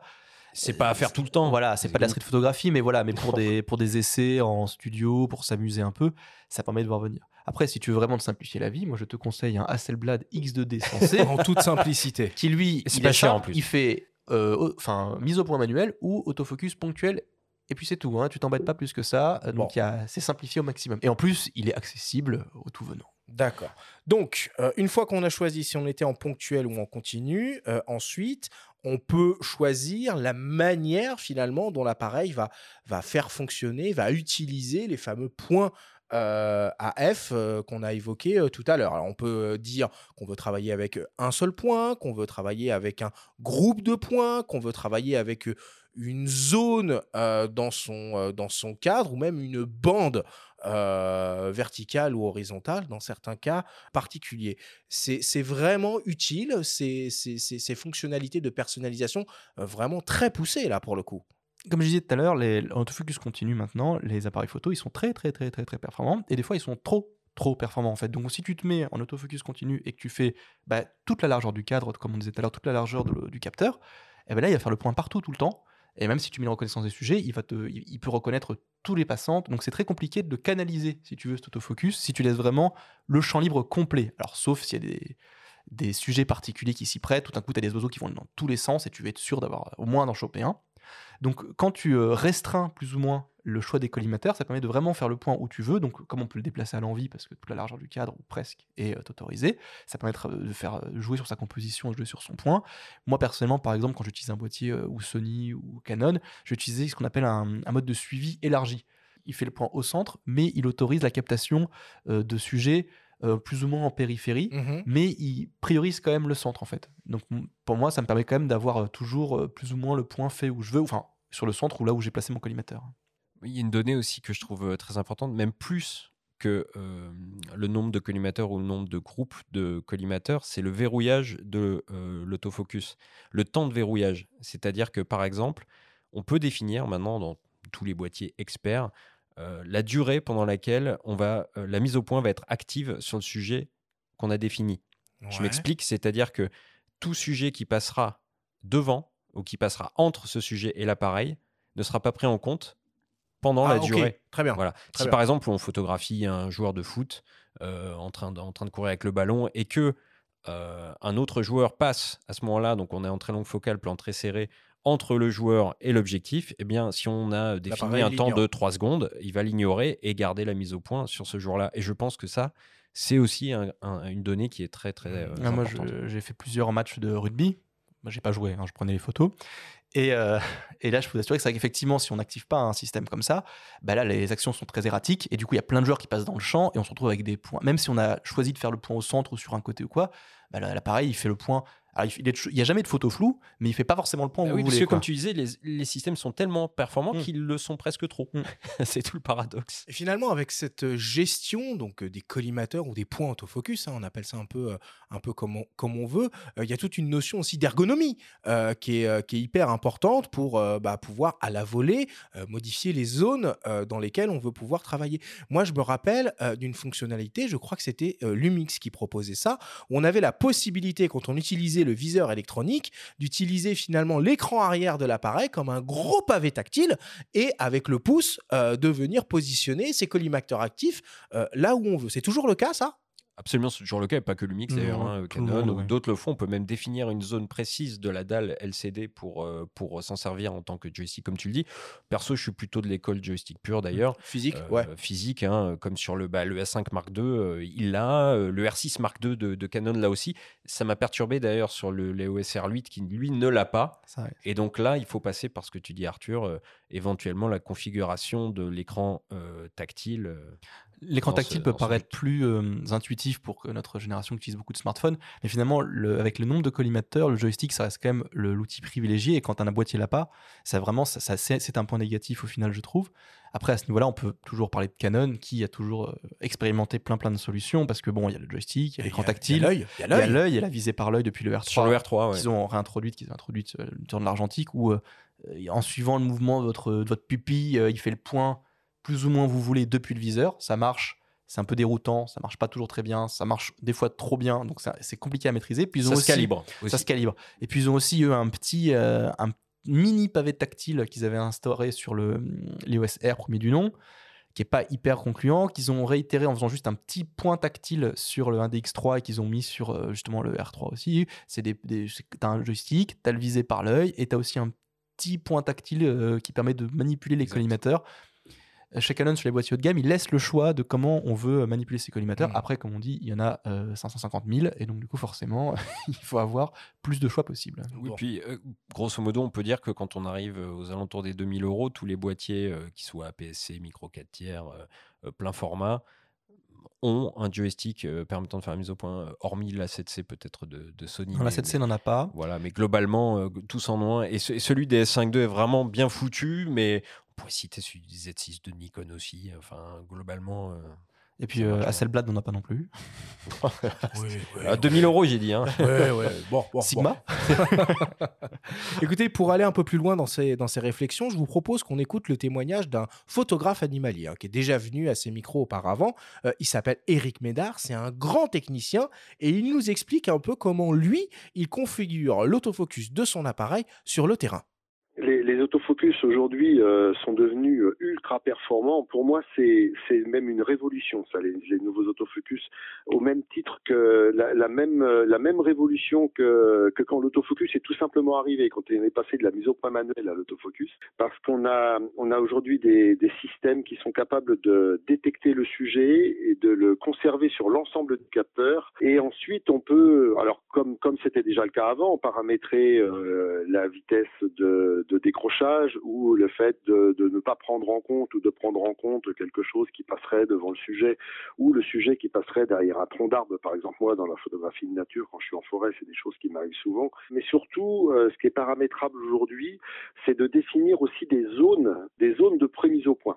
C'est-à-dire, par exemple, qu'on peut définir un rectangle euh, horizontal ou un rectangle carré qu'on peut euh, mettre un petit peu à l'endroit où on veut dans notre cadrage d'image et l'autofocus va aller faire prioritairement euh, le point dans cette zone. Et on peut en plus de ça lui dire ben à l'autofocus ben, tu ne sors pas de cette zone ou une fois que tu as attrapé ton sujet tu peux sortir de cette zone pour continuer à suivre le sujet n'importe où dans l'image et donc ça c'est extrêmement pratique en photographie de nature alors, il est devenu aujourd'hui cet autofocus tellement performant, c'est qu'en effet, on n'a plus besoin de se soucier de la mise au point.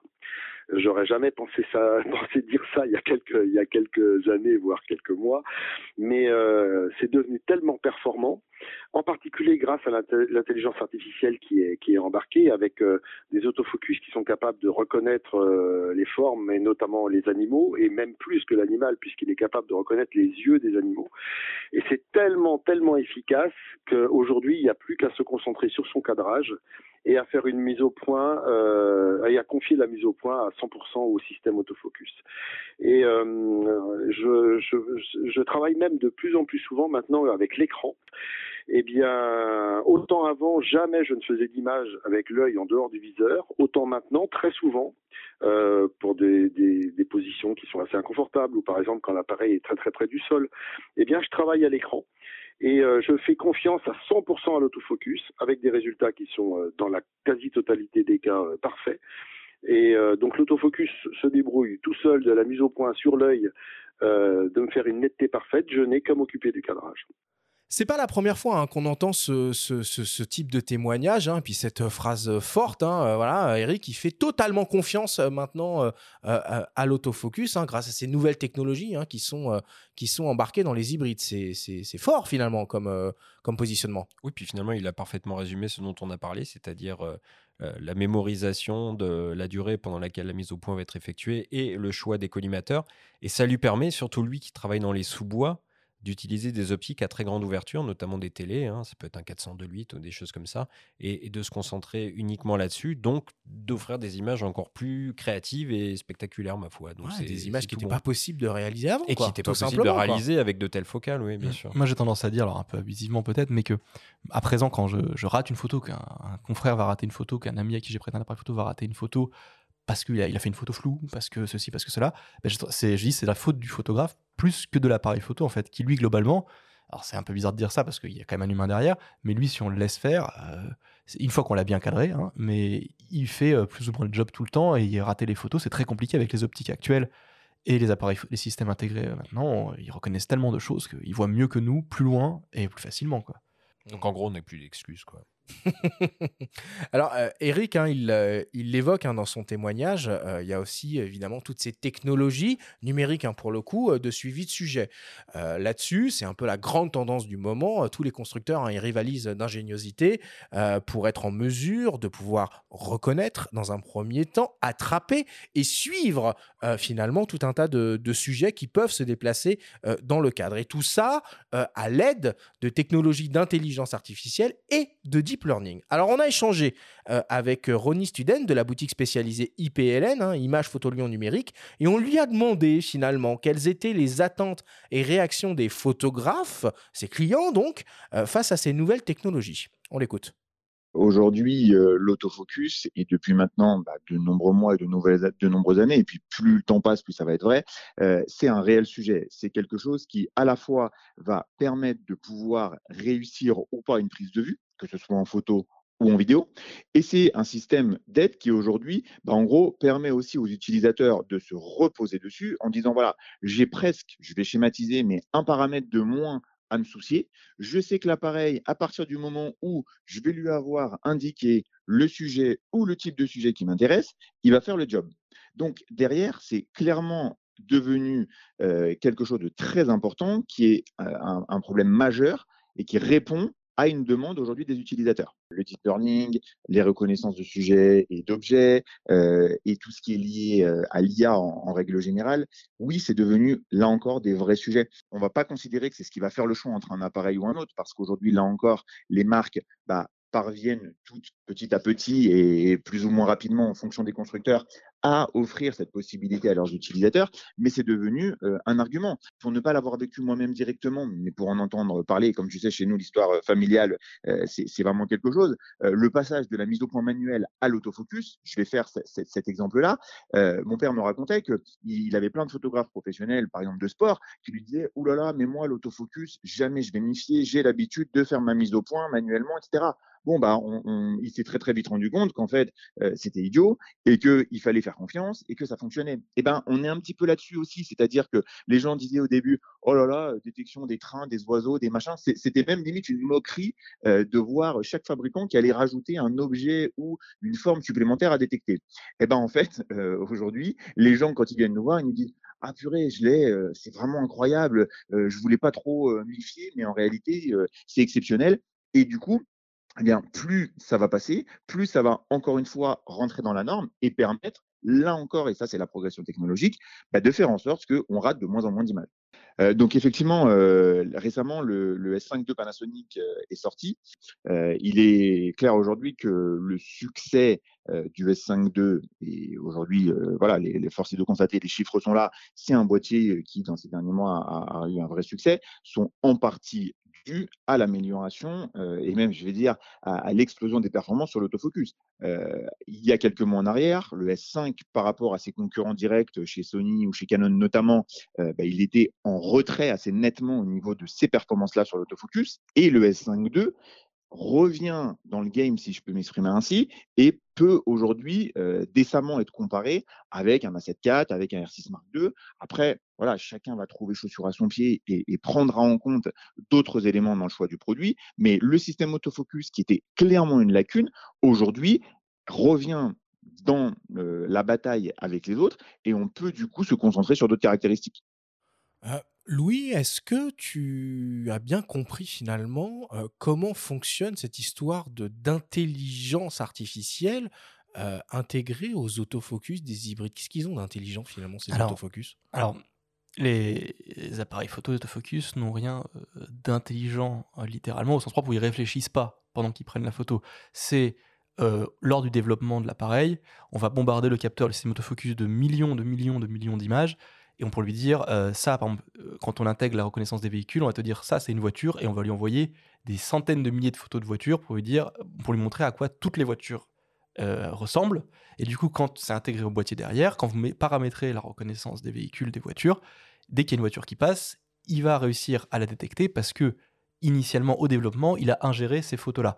Donc, c'est pas intelligent comme nous, on peut le concevoir, mais cela repose sur un système d'intelligence artificielle en amont, avant l'intégration à votre appareil photo. C'est ça qu'on appelle euh, du deep learning, du machine learning euh, dans les appareils photo, dans les smartphones, dans beaucoup d'appareils. Donc, c'est pas quelque chose qui est fait à la volée en temps réel par l'appareil. Pas encore. Pas encore. C'est la suite logique, ça, tu penses? Je sais pas, mais par exemple, quand on prend. Euh, je sais pas si l'intégration de l'IA en temps réel, ça sera possible dans des machines si petites. Ça demande énormément de ressources. On parle beaucoup en ce moment de, de ChatGPT, par exemple. Lui, à ChatGPT, il faut savoir que euh, il réfléchit, on a l'impression qu'il réfléchit en temps réel, mais sa base de données, elle a été intégrée euh, en amont, elle date de mi-2021. Depuis, il n'a plus rien intégré, et quand, on lui quand il fait une réponse, il va se réfléchir en temps réel, mais sur des données passées en fait. Il apprend rien en continu. Compris. Voilà. Mais après qu'un jour, on aura des appareils photo qui apprendront en continu. On lui mettra un nouveau sujet directement. Il dit tiens, ça c'est le portrait de ma mère. Elle ressemble à ça. Euh, il détectera toujours ta mère après derrière.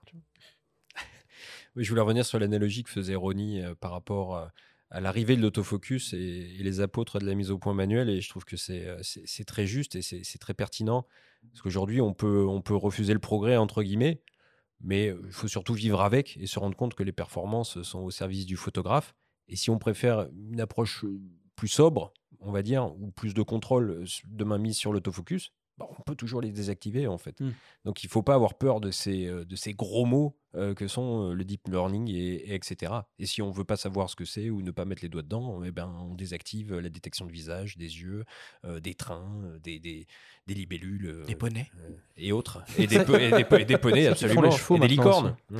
Mais c'est vrai que moi, si je peux permettre quelques anecdotes, moi j'ai une, une, collègue qui utilisait un peu son appareil photo, un réflexe Canon 1300D, donc il commence à accuser un peu, un, peu son âge et qui, qui n'a pas tous ces systèmes de reconnaissance et de suivi. Et je l'ai initié succinctement au R6 Mark II pour euh, des photos de safari et compagnie. Et je lui ai dit, tu vas voir, tu mets la reconnaissance des fauves, des, des, gros chats et tout ça. Et le truc qui va marcher va détecter l'œil. Et elle me dit, mais non, ça marche pas, c'est pas un vrai truc, ça, n'existe pas vraiment. Elle dit, si, je t'assure que ça fonctionne bien. Il reconnaîtra le lion avant même que toi tu l'aies aperçu, le lion. Parce que ça marche vraiment très très bien. Et pour reprendre un peu l'analogie aussi des photographes qui n'aiment pas trop l'autofocus, moi des fois je discutais au bord de terrain avec des photographes qui utilisent des réflexes euh, pour le sport, qui ont des rafales 10, 15 images secondes, c'est très très bien, c'est euh, c'est même très performant. Et aujourd'hui, on a des 30, 20, 30, 40 images secondes, 50 images secondes avec du audio AM system. Et on dit à chaque fois, oui, mais ça sert à rien, machin. Et c'est les mêmes qui disaient 10 images secondes, ça sert à rien, 5 images secondes, ça sert à rien. Ça sert à rien jusqu'au moment où on en trouve une utilité. Et effectivement, on n'est pas obligé de shooter à 40 images secondes. On peut brider l'appareil pour shooter à 10 ou à 20. Mais le fait est que ça existe maintenant et que bah voilà, à 40 images secondes, le- la- l'appareil il reconnaît un mec à l'autre bout du terrain, il reconnaît ses cils, ses yeux, le ballon de foot. C'est hyper impressionnant et c'est hyper efficace. On n'arrête pas le progrès, ma chère Lucette. Euh, Puis il y a deux, trois photographes qui devraient être plutôt contents d'avoir du 40-50 images secondes pour photographier euh, les 100 mètres au JO de Paris l'année prochaine, hein, je pense. Bon, euh, là, on a beaucoup parlé de l'autofocus, mais par le prisme euh, du boîtier, on n'a pas trop évoqué euh, bah, l'optique. Finalement, Euh, c'est quoi le rôle de l'optique euh, dans les performances autofocus d'un système au complet?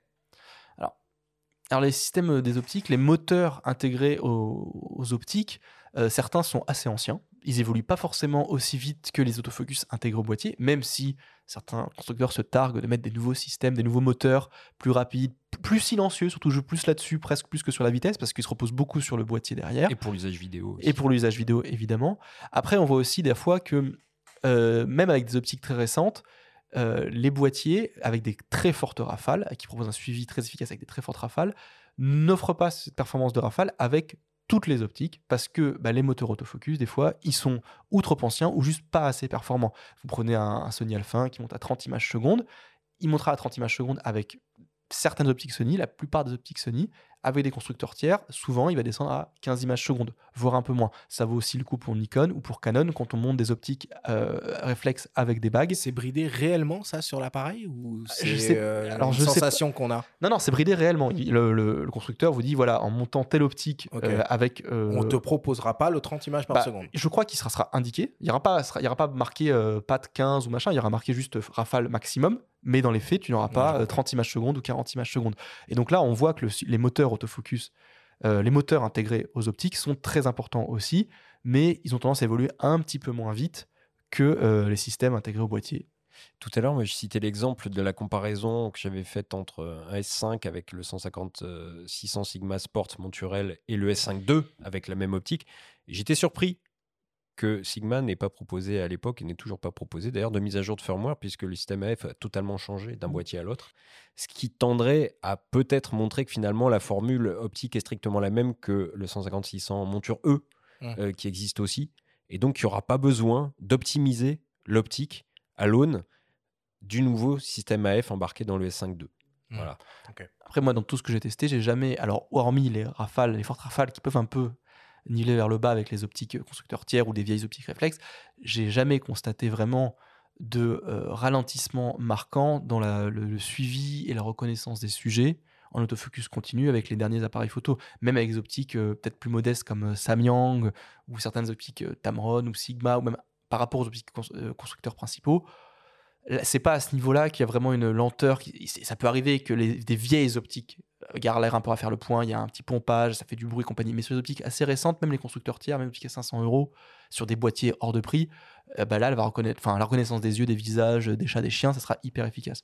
Donc, euh, c'est vraiment l'autofocus intégré au boîtier qui prend le dessus sur les moteurs de l'optique, mais qui, qui reste néanmoins important. Il ne faut pas non plus les minimiser. Euh, on a évoqué euh, énormément de choses hein, autour de, cette technologie d'autofocus embarquée dans les hybrides. Euh, pour terminer, peut-être, Louis, on voit hein, depuis quelques années dans le monde du smartphone euh, l'arrivée de ce qu'on appelle des capteurs LIDAR ou des autofocus euh, laser. Euh, C'est quoi finalement ces technologies et est-ce que on risque de les retrouver dans les mois, dans les années à venir sur nos, sur nos hybrides? Alors, un capteur lidar, un capteur laser, il va faire le, il peut aider à faire le point en mesurant la position dans l'espace d'un sujet. Par exemple, on a vu beaucoup ça avec les iPhones, et ils mettent ça beaucoup en avant aussi euh, pour leur, euh, leur outil de mesure à la volée. On peut se faire des, des mesures comme si on avait un mètre, mais sur son téléphone, grâce notamment à ce capteur euh, lidar qu'on voit aussi sur des outils de géologie, des outils d'archéologie, voilà évidemment. Sur les appareils photo, euh, alors ça demanderait d'intégrer déjà une cellule en plus, je pense, euh, sur l'appareil, parce que sur les smartphones, c'est souvent décorrélé du capteur, hein, c'est Mhm. un point à côté. Alors peut-être qu'ils peuvent l'intégrer au capteur, ça, je ne suis pas non plus dans le secret des dieux. Et ça demande aussi une puissance de calcul qui est euh, différente. Alors les processeurs d'appareils photo s'améliorent, mais en fait, si on vraiment on faisait le jeu des comparaisons pures entre un processeur de smartphone récent, que ce soit chez Apple ou chez euh, Snapdragon pour les, les téléphones Android, c'est sans commune mesure. hein. Les, processeurs intégrés au smartphone, ils ont beaucoup plus de peps, beaucoup plus de jus et de puissance de calcul que ceux des, des appareils photo, même s'ils tendent à s'améliorer. Donc, je pense qu'il faudrait vraiment euh, une évolution matérielle et logicielle assez conséquente. Et je ne sais pas forcément si les constructeurs d'appareils photo, ils ont vraiment envie d'en arriver là par rapport où ils sont déjà euh, au niveau de l'autofocus qu'on a actuellement en fait. Oui, est-ce que c'est pas plutôt sur les capteurs qui vont concentrer leurs efforts Oui. sur de nouveaux types de cartes de capteurs? Ça fait plusieurs années qu'on émet des hypothèses déjà, donc euh, bah, pour l'instant, on peut juste euh, imaginer plein de choses, euh, consulter la boule, mais voilà, on n'en sait pas plus. Bon, on va conclure là-dessus et mettre un terme euh, à cette discussion. On passe, euh, bah, comme de coutume, au débrief.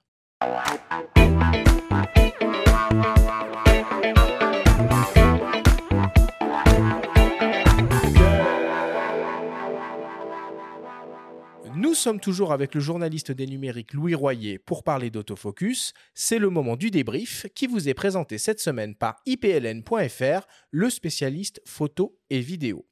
Alors Louis, si on devait essayer de euh, synthétiser d'une manière euh, euh, assez rapide finalement tout ce qu'on s'est dit pendant cette émission. Pour commencer, est-ce que tu peux nous expliquer quelle est la technologie autofocus la plus utilisée dans les hybrides actuels et comment elle fonctionne? Alors, euh, c'est la, détec- c'est alors, la technologie autofocus la plus utilisée dans les hybrides à l'heure actuelle, c'est euh, la, la- l'autofocus par corrélation de phase. Alors, te détailler comment elle fonctionne mieux que euh, Volker. Volker Gilbert, ça va être compliqué. Écoutez le réécoutez. grand débat. Ré- écoutez le grand débat. alors il va faire euh, il va faire la mise au point entre deux phases du même plan et puis déplacer les pixels. Bon, c'est très compliqué. Il faut savoir que c'est une technologie qui en fait est assez ancienne. Puis en fait la première technologie autofocus des années 70, c'était déjà la corrélation de phase. C'est celle qui a permis aux réflexes euh, d'asseoir leur hégémonie et celle qui a été intégrée progressivement aux hybrides au milieu des années 2010. Et c'est vraiment la plus efficace et c'est sur elle que se reposent toutes les avancées euh, en matière d'autofocus, de reconnaissance et de suivi des sujets. Finalement, pour compléter rapidement, disons que euh, le système lui-même est hybride finalement, puisqu'il il- il cumule maintenant détection de phase, corrélation de phase et détection de contraste dans la plupart des appareils. C'est quoi les caractéristiques importantes euh, du système autofocus à prendre en compte dans le choix de son appareil?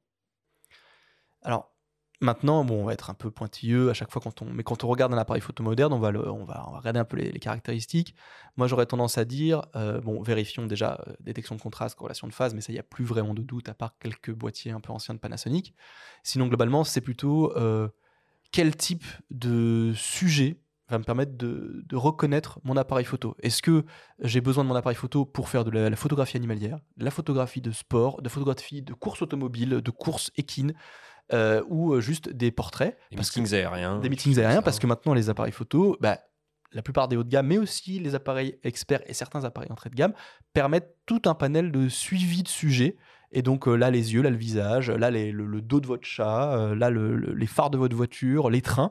Et donc, ça peut être intéressant de s'y pencher quand on achète un appareil photo. Dit, moi, je vais faire que du portrait. Je suis un appareil performant, mais quelque part, qui connaissent les trains et les bus, je m'en fiche. Donc, du coup, je vais me concentrer sur un appareil peut-être qui va faire que les sujets, euh, les yeux, les animaux et tout ça. Mais après, des fois, maintenant, ils font un peu tout. Mais pour ceux qui aiment la photographie en basse lumière, il faudra regarder de près la sensibilité Mm. euh, du système AF. hein. On en a parlé au cours de l'émission, donc euh, vous pourrez le réécouter euh, plus en longueur. Mais par exemple, une sensibilité de moins 6 IL, moins 5 IL du collimateur central permettra euh, une meilleure détection quand euh, la lumière euh, se fait rare, donc euh, à considérer pour de la photo de rue euh, euh, nocturne ou, ou la photo de spectacle, par exemple. Ou de famille. C'est quoi la, la différence entre AFS et AFC Alors, euh, AFS, c'est euh, la mise au point ponctuelle qui se fait notamment souvent au déclenchement. Donc l'appareil photo, vous cadrez, vous appuyez, il fait le point, il prend la photo. AFC, c'est la mise au point en continu. C'est là notamment on retrouve les technologies de suivi de sujet, de reconnaissance des yeux et des visages, où là on, allume l'appareil photo, on se met en AFC et on va voir souvent que des collimateurs euh, verts apparaissent et il va reconnaître les sujets, il va reconnaître l'œil et on va appuyer et il va faire la mise au point un peu tout le temps. Ça marche très bien en vidéo, ça marche très bien en photo. C'est un peu la technologie euh, reine actuellement. Et du coup, tu parles de, de, collimateur. Euh, c'est quoi un point autofocus et qu'est-ce que la notion de couverture AF Alors, la notion de couverture AF, c'est la capacité à l'appareil photo de faire le point sur toute euh, la superficie, sur toute la largeur du capteur. Auparavant, sur les réflexes, on était très concentré au centre. Maintenant, avec les, les hybrides modernes, on peut faire le point quasiment sur toute la largeur du capteur. Et euh, il y a des petits points autofocus disposés sur tout ce capteur qu'on peut manipuler à l'aide d'un joystick ou d'un écran pour euh, pouvoir le faire le point euh, de l'extrême droite à l'extrême gauche, en bas, en haut, faire le point un peu où on veut sur le capteur. Qu'est-ce que l'intelligence artificielle a à voir avec l'autofocus? Alors, au préalable, lors du développement, euh, lors de la création, la conception d'un appareil photo, euh, lors- lorsqu'on travaille sur euh, la conception de l'autofocus, on va bombarder cet autofocus, le capteur, de centaines de millions d'images de différents types de sujets, là des animaux, là des véhicules, là des avions, là des, des personnes, là des yeux et tout ça, pour lui dire quand tu es dans tel ou tel mode, après, si tu vois un œil, bah, il faut que tu fasses le point. Quand tu détectes un véhicule et c'est une voiture, il faut que tu fasses le point. C'est la façon de- d'apprendre à l'appareil photo avant même sa mise sur le marché, euh, quels sont les différents types de sujets pour que quand on sélectionne euh, le, le suivi des véhicules, le suivi des trains, le suivi des insectes, eh ben, l'appareil photo tout seul, il reconnaisse, il soit assez intelligent, entre guillemets, pour euh, détecter le sujet et faire le point tout seul. C'est intelligent, un appareil? Est-ce que c'est intelligent? Est-ce que c'est plus intelligent que la personne qui le manipule? Un appareil ne. C'est le risque, hein. Après, c'est l'intelligence artificielle, voilà, ça ne réfléchit pas en temps réel, mais il y a une forme d'intelligence parce qu'ils ont, ils ont, on a, on a une forme d'intelligence puisqu'on a pu leur faire apprendre quelque chose, on a pu leur faire apprendre quels sont les types de sujets qui existent. Bon. Est-ce que tu pourrais nous, nous donner euh, trois euh, rapides scénarios de paramétrage d'autofocus pour du portrait, pour du reportage et pour de la photo d'action? Alors, euh, pour le portrait, souvent, euh, on va pas se leurrer, le sujet est quand même placé assez facilement au centre. Moi, j'aurais tendance à continuer à utiliser l'autofocus en continu parce qu'il y a une reconnaissance Oui. des yeux, des visages qui est quand même là. Donc, on peut se permettre de limiter, par contre, euh, la plage euh, de l'autofocus du capteur avec euh, des collimateurs centraux, par exemple, et déplacer directement près de l'œil ou près du nez ou de l'oreille pour là où on faire le point. Et donc là, après, on faut faire confiance à l'appareil pour reconnaître l'œil. C'est vraiment ce qu'ils font vraiment de mieux. hein. C'est la première chose qu'on leur a appris. Ils font ça très vite et c'est très performant. Euh, pour de la photo de rue, on peut se permettre d'utiliser peut-être une zone plus large euh, du, euh, du capteur, parce que là, il y aurait quand même pas mal d'éléments à prendre en compte. Moi, j'utilise quand même rarement toute la plage du capteur, parce qu'avec l'autofocus, euh, notamment en continu, il y a beaucoup de choses qui peuvent venir interagir et euh, venir perturber la mise au point, mais utiliser une, une zone à, collimateur, pas centrale, mais une zone élargie, plus ou moins au centre, pour plus, plus assez grande, pour pouvoir bouger à droite et à gauche et faire le point un peu sur les zones qu'on veut. Et par contre, pour les, la photo d'action, la photo de sport ou animalière, moi j'utilise ce qu'on appelle une photo euh, de, euh, des collimateurs centraux avec spectre élargi, tout en euh, on peut paramétrer aussi sur certains appareils photo le type de scénario, c'est-à-dire décider que l'appareil fera le, le point que lorsqu'un sujet va rentrer dans le cadre, ou qu'avec du sujet au premier plan ou des sujets à l'arrière-plan, pour éviter justement de trop polluer sa photo quand il y a beaucoup d'actions ou beaucoup d'animaux ou beaucoup de gens qui jouent au ballon au milieu. Il y a une chose dont on n'a pas parlé euh, dans l'émission qui est importante et qui peut, euh, qui vaut pour ces trois exemples-là finalement, c'est aussi la prise en compte de la mesure de l'exposition, de la mesure de la lumière en même temps qu'on fait la mise au point.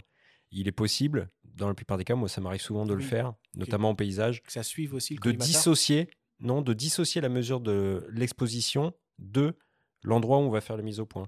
C'est-à-dire par exemple de- de- d'effectuer, si une scène très contrastée par exemple, avec euh, beaucoup d'ombre au premier plan et puis euh, un arrière-plan euh, totalement euh, qui, qui est baigné de, de lumière, on peut essayer de faire la mise au point sur une zone intermédiaire. Donc on, effectue sa mise au point, on recadre et ensuite on euh, effectue euh, l'autofocus finalement. Et on peut configurer son boîtier de sorte que ce soit pas la même touche qui fasse les deux actions. Voilà. C'est c'est un truc compliqué à faire sur les smartphones où souvent vous faites le point, en même temps vous voyez l'exposition qui change directement puisque le, le smartphone, lui, bah, il- souvent il va passer de lumière donc il va augmenter l'exposition ou la baisser drastiquement dès qu'on fait le point et c'est compliqué de décorréler l'un de l'autre. Merci Louis pour toutes ces explications.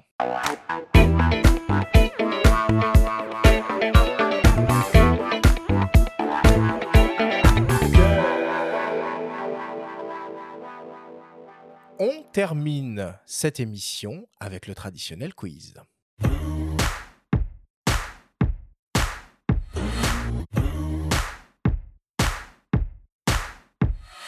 Louis, je le rappelle, le principe du quiz est très simple. Nous avons reçu des questions de la part de nos auditeurs qu'ils t'ont posées via notre compte Instagram en lien ou non avec le sujet de cette émission. Nous en avons sélectionné quelques-unes et tu vas avoir seulement 30 secondes et pas une de plus pour tenter d'y répondre le plus clairement possible. As-tu bien recompris la consigne, Louis? Oui, oui, 30 secondes. Alors on y va. Première question qui nous vient d'un dénommé Emric.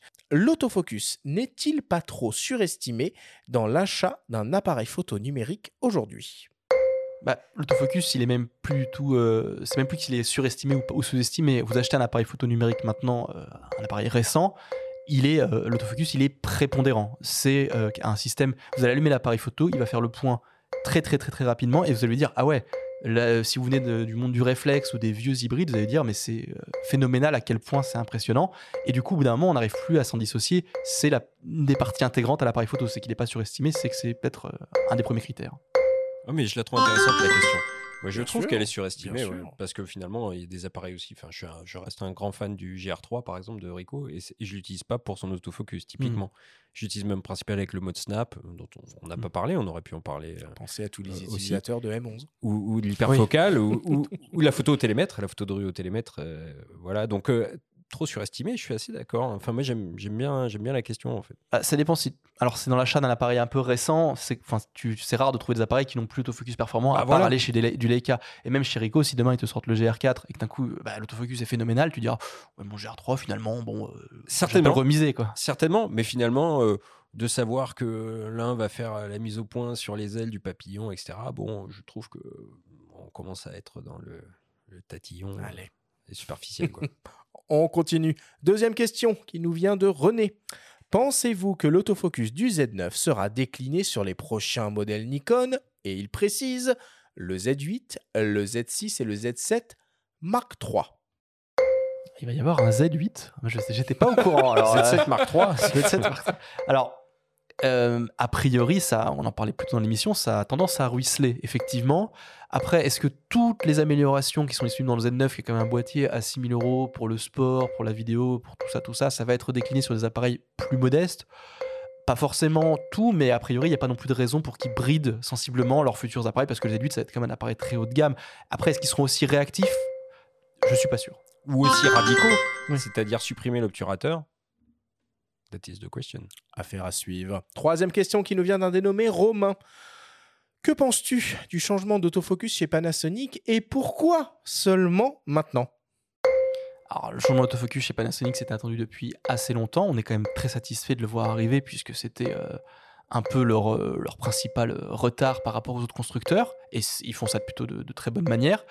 Alors, pourquoi ça a pris autant de temps? Pourquoi ça arrive maintenant? Est-ce qu'ils avaient un stock invraisemblable de capteurs avec euh, uniquement la détection de contraste et ils voulaient pas implémenter la correction de phase, que ça coûtait trop cher à changer Ou est-ce qu'ils avaient un vrai retard euh, technique euh, de- dedans? On on sait pas vraiment, mais le fait est que maintenant, ils ont rattrapé le retard. Faudrait qu'on coince Yamane-san, un de ces quatre. Non, mais c'est une, vraie- c'est une vraie question. On se demande C'est- souvent ah oui, euh, bah oui. pourquoi est-ce que ils ont. Alors des fois, on est, les gens font ça aussi dogmatiquement. On est surtout quand on vient du Japon, on est très bloqué sur quelque chose et on, on s'y accroche mordicus jusqu'à ce Oui, qu'on enfin, change. Des fois, nous, on, on- on sous-estime pas un peu les contraintes et enjeux industriels Oui. euh, qu'il y a derrière le développement de tous, ces, euh, de tous ces magnifiques produits. Mais ça, ils ont peut-être acheté des centaines de millions de capteurs avec détection de contraste et qu'il fallait les écouler. Et le temps qu'ils les écoulent, euh, On sait pas, on sait pas. Quatrième question qui nous vient d'un dénommé Benjamin. Donc pas Benjamin Favier, pas Benjamin Tantôt, un autre Benjamin. Je suis perdu dans tous les modes autofocus. Aidez-moi. Alors, ça dépend vraiment de votre utilisation, mais si dans le, 30 secondes, mec. dans le but c'est de suivre les sujets actuellement, il faut se reposer sur l'autofocus en continu, avec une détection euh, des yeux et des visages des humains. C'est un peu le format par défaut des appareils photo modernes. Et si vous voulez vraiment plus prendre votre temps, que vous voulez pas vous laisser embêter par tous ces suivis, il faut rester en autofocus ponctuel et faire des natures mortes, faire des paysages. Et là, vous pouvez très bien vous en sortir. Mode Mais- AFS, autofocus ponctuel, C'est ça. cadrage, décadrage, il n'y a pas de problème. One shot pour les canonistes. Cinquième question d'un ami à nous, un ancien confrère, Bruno Labarbère. Est-ce que l'on a des nouvelles d'une technologie similaire à celle des litros? Je sais pas ce que c'est. Alors Louis sèche sur le litro. Benjamin, est-ce que tu veux prendre la suite? Ouais, non, moi j'ai pas de nouvelles du Litro. Hein, qui était... On a parlé post-focus tout à l'heure Ouais. d'ailleurs. Donc c'était un petit peu le, le principe de ces appareils-là. Mais euh, si Bruno pose la question, c'est qu'il a peut-être lui-même des infos. Donc euh, Bruno, aide-nous. On est perdu. Alors le litro, hein, c'était un appareil qu'on appelait pléno- plénoptique, hein, je crois. Absolument. un, un Ouais, truc ouais. comme ça. Donc il y avait plein de, de modules photo, hein, finalement, comme sur Allez, un je, vois très, smartphone. je vois très bien ce que c'est maintenant. Mais effectivement, non, j'ai Et- aucune nouvelle. euh, et qui permettait euh, justement de pouvoir gérer et la mise au point et le bokeh a posteriori en post-production. bon, voilà, ah, on verra, on verra, on verra. Dernière question, Louis, une question de mes soins, une question qui tue. Si tu devais choisir, et jusqu'à la fin des temps, un autofocus continu capable de choisir tout seul le point de mise au point et donc le sujet principal de ton image, ou un autofocus avec un seul et unique collimateur en mise au point ponctuelle. Euh, celui en, en ponctuel, on peut déplacer le collimateur ou? Non. Non, ok, bon. Et il est aux deux tiers gauche. Euh, euh, bon bah euh, ça, ça m'obligerait à des cadrages un peu invraisemblables. Je pense que je, je ferai confiance. à- voilà, je suis, un, je suis un moderniste. Je ferai confiance à l'autofocus en continu, même s'il est un peu bridé à ce moment-là. Ah, Ça fait flipper quand même. hein. On n'est plus maître de rien maintenant. Enfin bon, c'était la question qui tue. On conclut le quiz là-dessus.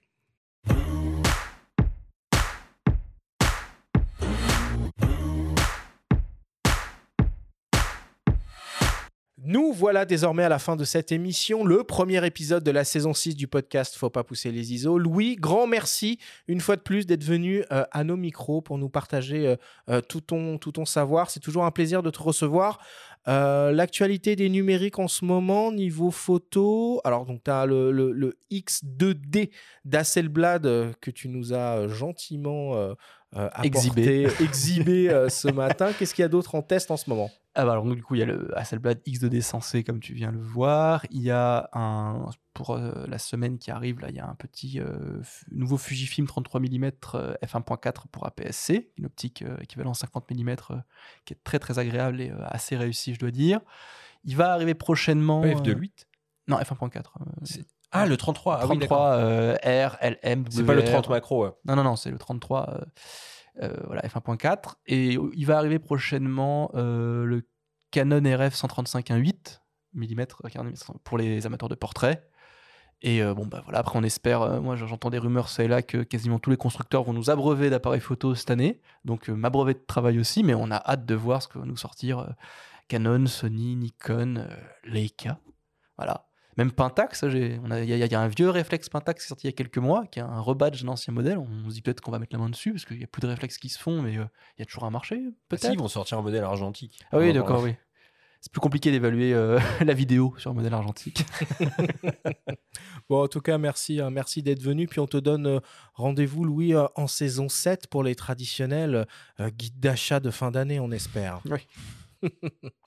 La semaine prochaine, nous plongeons dans les entrailles de la Terre. Pour la première émission au coin du feu de la saison 6 du podcast, nous aurons le grand bonheur de recevoir le photographe Rémi Flamand, spécialisé dans la photographie souterraine. Merci à tous de nous avoir écoutés, prenez soin de vous et on se retrouve la semaine prochaine.